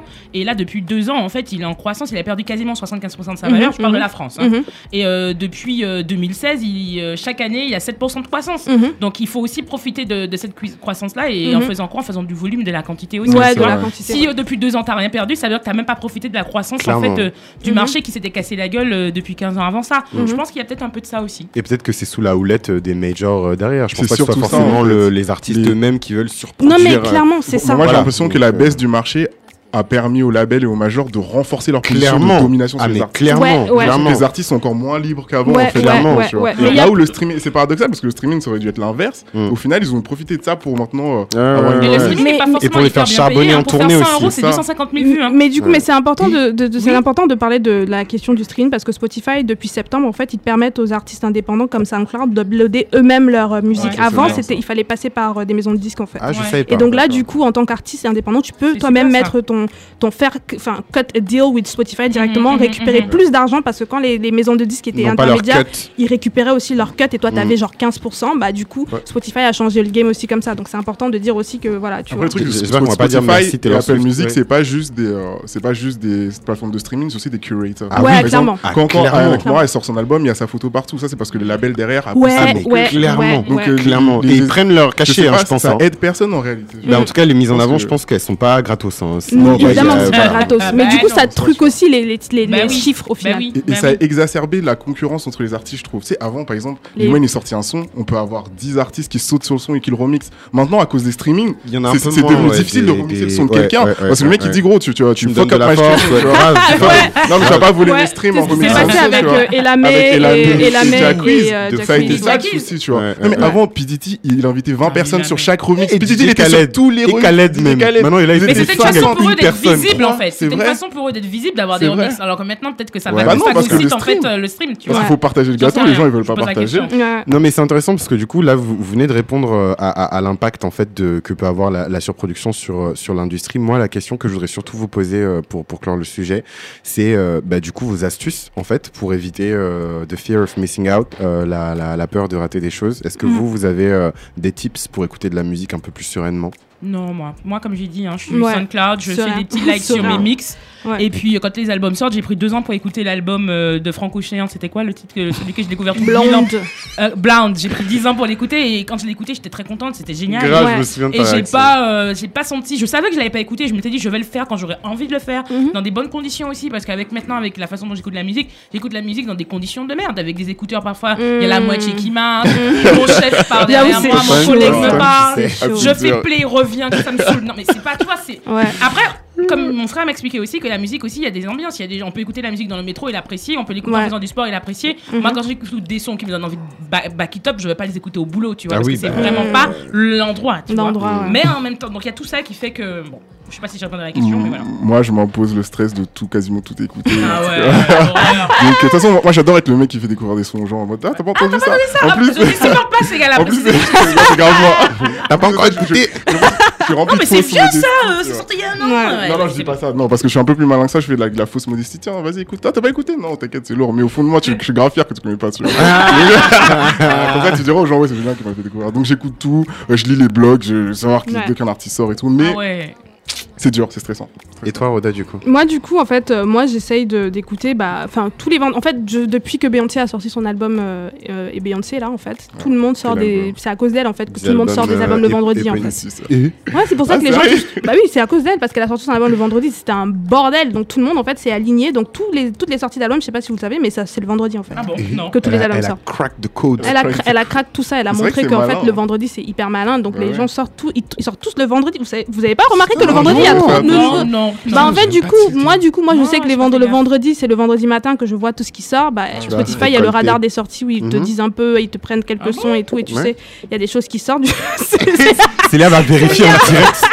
mais du coup, mais du coup vu qu'il y a plein de choses qui sortent, en fait, il y a autant de mixtapes que d'albums. Moi, du coup, le vendredi, vu qu'en ce moment, je suis en freelance, donc du coup, j'ai le temps, en fait, d'être chez mm, moi et de mettre mm, ma petite mm, musique, d'écouter. Mais je choisis les albums que j'écoute, en fait. Je vais écouter un album, puis je vais me donner une semaine pour écouter les autres, en fait, qui sont sortis. Du coup, je vais pas me dire, je vais tout écouter vendredi, aujourd'hui, là, tout de suite, pour dire que j'ai écouté. Et je vais prendre le temps. Et derrière aussi, je vais essayer de revenir à des albums, en fait. Ce que j'aime bien faire, c'est j'écoute un album aujourd'hui, dans un mois ou deux mois, je reviens à l'album et je le réécoute, en fait. Et il y a aussi des fois où si j'écoute pas, consciemment, j'essaye de ne pas écouter quand tout le monde l'écoute parce que du coup, ça peut aussi t'orienter. Ouais. En fait, tu vois, donc du coup, bah, j'attends, je vais, écouter dans deux semaines, etc. Tu vois, donc euh, voilà. Non, mais euh, à peu près pareil comme toi, euh, Rodin, moi je les laisse reposer, j'essaie de sortir justement de, cette ouais, frénésie. de, de, l'album et surtout, j'essaie de ne pas me laisser influencer par ce que les gens disent parce que l'album il sort et tout le monde dit, ah, c'est de la merde et tout, machin. Et toi, tu sais même pas au final, tu vois, si machin et ça, conditionne aussi ton expérience de l'album que tu dis là, le truc de ouais, maintenant en fait, parce qu'il y a tellement de trucs qui sortent, donc les gens pensent qu'ils ont juste besoin de 10 minutes pour écouter un album et, genre déceler genre la merde ou pas. Tu moi, je vais dire la vérité. Ah, non mais disons, non, mais disons la vérité. Moi, j'étais sur Twitter et j'écoutais toutes les previews. Tu vois, tu sais les petits snippets, et tout. vas-y, c'est lame et Mais c'est chaud parce qu'en fait, un album, ça s'écoute pas comme ça. Tu vois, ça s'écoute dans les bonnes conditions. Ça peut prendre le temps. Euh, et derrière, tu peux pas, t'as pas besoin d'un jour pour dire. Tu peux pas dire un jour à une écoute, écoutes qu'un album c'est de la merde ou J'ai pas. tu failli passer à côté pas- de Blanc à cause de ça. Tu te rends compte? Tu te rends compte eh Et, euh, moi, juste pour dire, pour, pour le coup, ce qui est bien, c'est que ça n'a rien changé pour les artistes euh, africains ou les artistes caribéens, comme tu as dit. Parce que dans les pays où il n'y a pas de structure comme la SACEM, qui rémunérait effectivement Mhm. les artistes, Ça existe ils, chez étaient, nous, hein. ils étaient déjà. euh, ah, Il y a les prix SACEM. non, je, ah, ok, non, je parlais de, la- Martinique. de la, de la Jamaïque plutôt. Et je pense que c'est pour ça qu'ils étaient hyper prolifiques, tu vois. Mhm. Parce qu'en fait, l'argent, tu le faisais euh, sur, euh, sur les, tournées, gigs, euh, euh, sur les gigs. Les comme disait Vibes Cartel, ils sortaient des sons H24. Non, mais un truc de fou. Ok. En tout cas, le, sujet, il était faya. Merci les gens. D'avoir participé et euh, d'avoir partagé tout ça avec nous. On se quitte euh, du coup sur euh, Best I Ever Had, euh, le remix de la mixtape de Nicki Minaj Beam Me Up Scotty. Et ensuite, on revient euh, pour le cube magique. Yo, it's the Phillies, nigga. Pay attention. Nicki Minaj, Young Money. Yeah. Drizzy's home, baby. Baby, you my everything. You all I ever wanted. We could do it real big, bigger than you ever done it. You be up on everything. Other hoes ain't never on it. I want this forever. I swear I could spend whatever on it. Cause she hold me down every time I hit up. When I get right, I promise that we gon' live it up. She made me beg for it till she give it up. And I say the same thing every single time. I say you the fucking best. You the fucking best. You the fucking best. You the fucking best. You the best I ever had. Best I ever had. Best I ever had. Best I ever had. Say you the fucking Know you got a roommate. Call me when there's no one there. Put the key under the mat and you know I'll be over there. I'll be over there, shout it, I'll be over there. I'll be hitting all the spots that you ain't even know is there. and y'all don't even have to ask twice. You can have my heart or we can share it like the last slice. Always felt like you were so accustomed to the fast life. Have a nigga thinking that he met you in a past life. Sweatpants, hair tied, chilling with no makeup on. That's when you're the prettiest. I hope that y'all don't take it wrong. You don't even trip. Magie tablette, pour le goût, y a pas plus grand. Magie et moi, le secret du bonheur. Ce, ce jingle, il me tue à chaque fois, il est trop corny. Alors, euh, très rapidement, les gens, quel est votre petit cube magique? Qu'est-ce que vous jetez là, dans la sauce euh, cette semaine? Roda Euh, alors dans la sauce, moi je jette un bouquin de Wayetu Mo- Moore, pardon, c'est une c'est une auteure euh, libériane Ouais. euh, qui a écrit un bouquin qui s'appelle euh, She Would Be King Mhm. et en fait ça parle de, de- des premiers euh, disons de la genèse du Libéria si je peux dire ça comme ça. Du Mhm. coup ça suit en fait c'est une fiction, hein, c'est une fiction donc ça suit en fait l'histoire de euh, de trois personnages euh, phares. Donc euh, la première c'est euh, une euh, elle s'appelle Be- Bessa, elle vient d'une d'une tribu qui s'appelle Vai au, euh, au Libéria. Le deuxième euh, personnage, c'est euh, Norman Aragon, c'est un, c'est un métis euh, marron euh, donc euh, de Jamaïque et le Mhm. troisième personnage donc c'est Junde qui vient donc euh, des, euh, des, des États-Unis en fait qui est donc euh, fils d'esclave euh, Afro-américain afro- qui est revenu au Libéria. qui est rev- qui sont- ils, ont, ils ont tous fait à part Bessa qui était sur place ils ont tous fait donc euh, Le ce retour, euh, et c'est hyper intéressant parce que ça parle du coup du rapport entre ceux qui ont fait ce enfin les Américains qui sont arrivés aux, au Libéria parce que vous savez il y avait un rapport qui était Oui, pas oui. très très très très Bah, cool en fait sanglant, euh. entre les indigènes et, euh, Les et donc et les Américains qui sont arrivés oui. pour les settlers comme ils, comme ils les Mhm. Et donc c'est un livre mais hyper intéressant en fait hyper hyper hyper cool donc je le conseille Tu jettes quoi dans la sauce Euh, euh, moi, je jette la condamnation à mort du, euh, euh, du blanc. Tu sais, qui avait euh, tué tous les, euh, tous les membres de l'église à Charleston, j'ai oublié son nom. euh. Il a été condamné à mort Il a été condamné à mort, donc euh, je trouve que c'est. Dylan- très- Dylan Dylan Roof. Dylan Roof, Il a été condamné à mort Il a été condamné à Ah, mort. oui. Au début, j'ai dit, ah, je vais mettre dans ma sauce là, mais il faut le mettre dans la sauce. Et ça, et ça, et je trouve que oui, il faut, on peut célébrer la mort de Dylan Roof. Ah ouais. Et, Ah, euh, ça, et- ça rejoint un peu le petit garçon. Je sais pas, vous avez vu qu'il y avait une blanche qui avait appelé la police parce que soi-disant elle avait frôlé. et quand elle a demandé est-ce que vous lui pardonnez, il a répondu non. Et je pense que ça revient un peu à notre sujet de tout à l'heure. On n'est pas obligé de tourner la joue, on n'est pas obligé de pardonner. Ouais, à- sur la religion et le pardon, tu nous recommandes donc, le- de, de célébrer de la mort et festoyer. de ne pas, de ne pas, Et de ne pas tourner pas joue. surtout de ne pas pardonner à ceux qui nous font après, après moi je vais pas célébrer sa mort parce que je suis pas pour la peine, Oui, la peine voilà. de mort mais je vois ce que tu veux Enfin, non pas célébrer sa mort, je voulais dire Ouais. euh, plutôt La condamnation. condamner. Ouais, la Ouais, condamnation. voilà. Excusez-moi, je- Ouais. Pardon, pardon, oula, pardon. Ouais. Code. Et euh, toi, Célia, du coup, qu'est-ce que tu jettes dans la sauce? Je jette rapidement dans la sauce euh, toute euh, la bibliographie de Marie Scondé et Bintou Mmh. avait déjà parlé de ses goûts au dernier épisode ou l'avant-dernier, je ne sais plus. Donc je jette dans la sauce trois bouquins euh, Le cœur arrière en pleurer qui parle de son enfance en Guadeloupe. Donc Donc deux bouquins autobiographiques. Et le deuxième, c'est euh, La vie sans phare de Marie Scondé, qui parle de sa vie de femme, sa vie d'autrice, de son arrivée en France jusqu'à ce qu'elle devienne une grande autrice euh, quand elle quitte euh, le Ghana. Donc voilà, je vous conseille vraiment, vraiment ces deux bouquins pour comprendre qui elle est, comme elle a eu en plus le prix Nobel. Donc c'est vraiment cool de, de comprendre sa vie et qui elle est. Et je conseille aussi de Marie Scondé, donc si vous devez choisir dans l'ordre, vous commencez par Tituba. Euh, Mhm. Avant ses goûts. Tituba sorcière, euh, Moi, avant ses Tituba goûts, sorcière. moi Tituba sorcière, euh, qui parle en fait euh, de l'histoire de la vie de Tituba, qui est une euh, euh, femme euh, réduite en esclavage à la Barbade, euh, qui fréquente en fait une guérisseuse et une faiseuse de sort Moyaya. Donc en fait son histoire c'est entre la Barbade à Salem euh, et Boston aux États-Unis, en passant par Boston aux États-Unis, où elle sera jugée notamment à Salem pour le, le pro- le- le célèbre procès pardon, des sorcières. de Salem. Enfin bref, donc après elle revient à la Barbade. Tout ça en fait, Marie Scondé reprend l'histoire de, de, de- de- de Tituba et elle explique et c'est un super voyage, c'est un bouquin excellentissime, magnifique. Enfin vraiment, euh, il faut le lire. Euh, moi, je jette dans la sauce euh, Ah, piment avec 4 i. Nous sommes disponibles sur Spotify, donc euh, pour les playlists et, euh, et voilà SoundCloud, sur SoundCloud, euh, peut-être bientôt sur Google Podcast. Sur Apple Podcast, Et mettez-nous 5 pour Apple étoiles. Podcast euh, euh, en ce moment, donc mettez-nous des étoiles, mettez-nous des, des- des bons commentaires. Et voilà, je voulais juste remercier du coup euh, l'équipe euh, d'avoir fait cette émission euh, Merci avec Merci, moi. Julien, C'est d'être un là. host de. Ouais, merci à Julien de. C'était très plaisir. Merci Chris. Et, Et, euh, n'oubliez pas, on a du stock de t-shirts. donc, Et on a un nouvel arrivage faites, ouais, euh, de, de t-shirts, c'est Célé un peu qui, Ouais, qui, c'est moi qui m'en qui occupe. gère. Donc, euh, Ouais. vous nous faites des petits messages en DM et on s'occupe de vous. à Voilà. un émission truc, euh, piment Julien. Ouais, tu non, veux dire mais un juste, truc ouais, juste pour vous remercier de m'avoir invité. euh. Ah, ça. Ouais, non, ça fait- la famille. Et ça fait- ça fait toujours La plaisir de voir des gens qui font un peu les mêmes choses que nous. Et, Aïe. Et, voilà. Hey. et welcome. et du, Welcome to the piment. et, du, et du coup, tout de Ah ouais, suite, c'est le piment. et du coup, tout de suite, euh, DJ set de Cannes.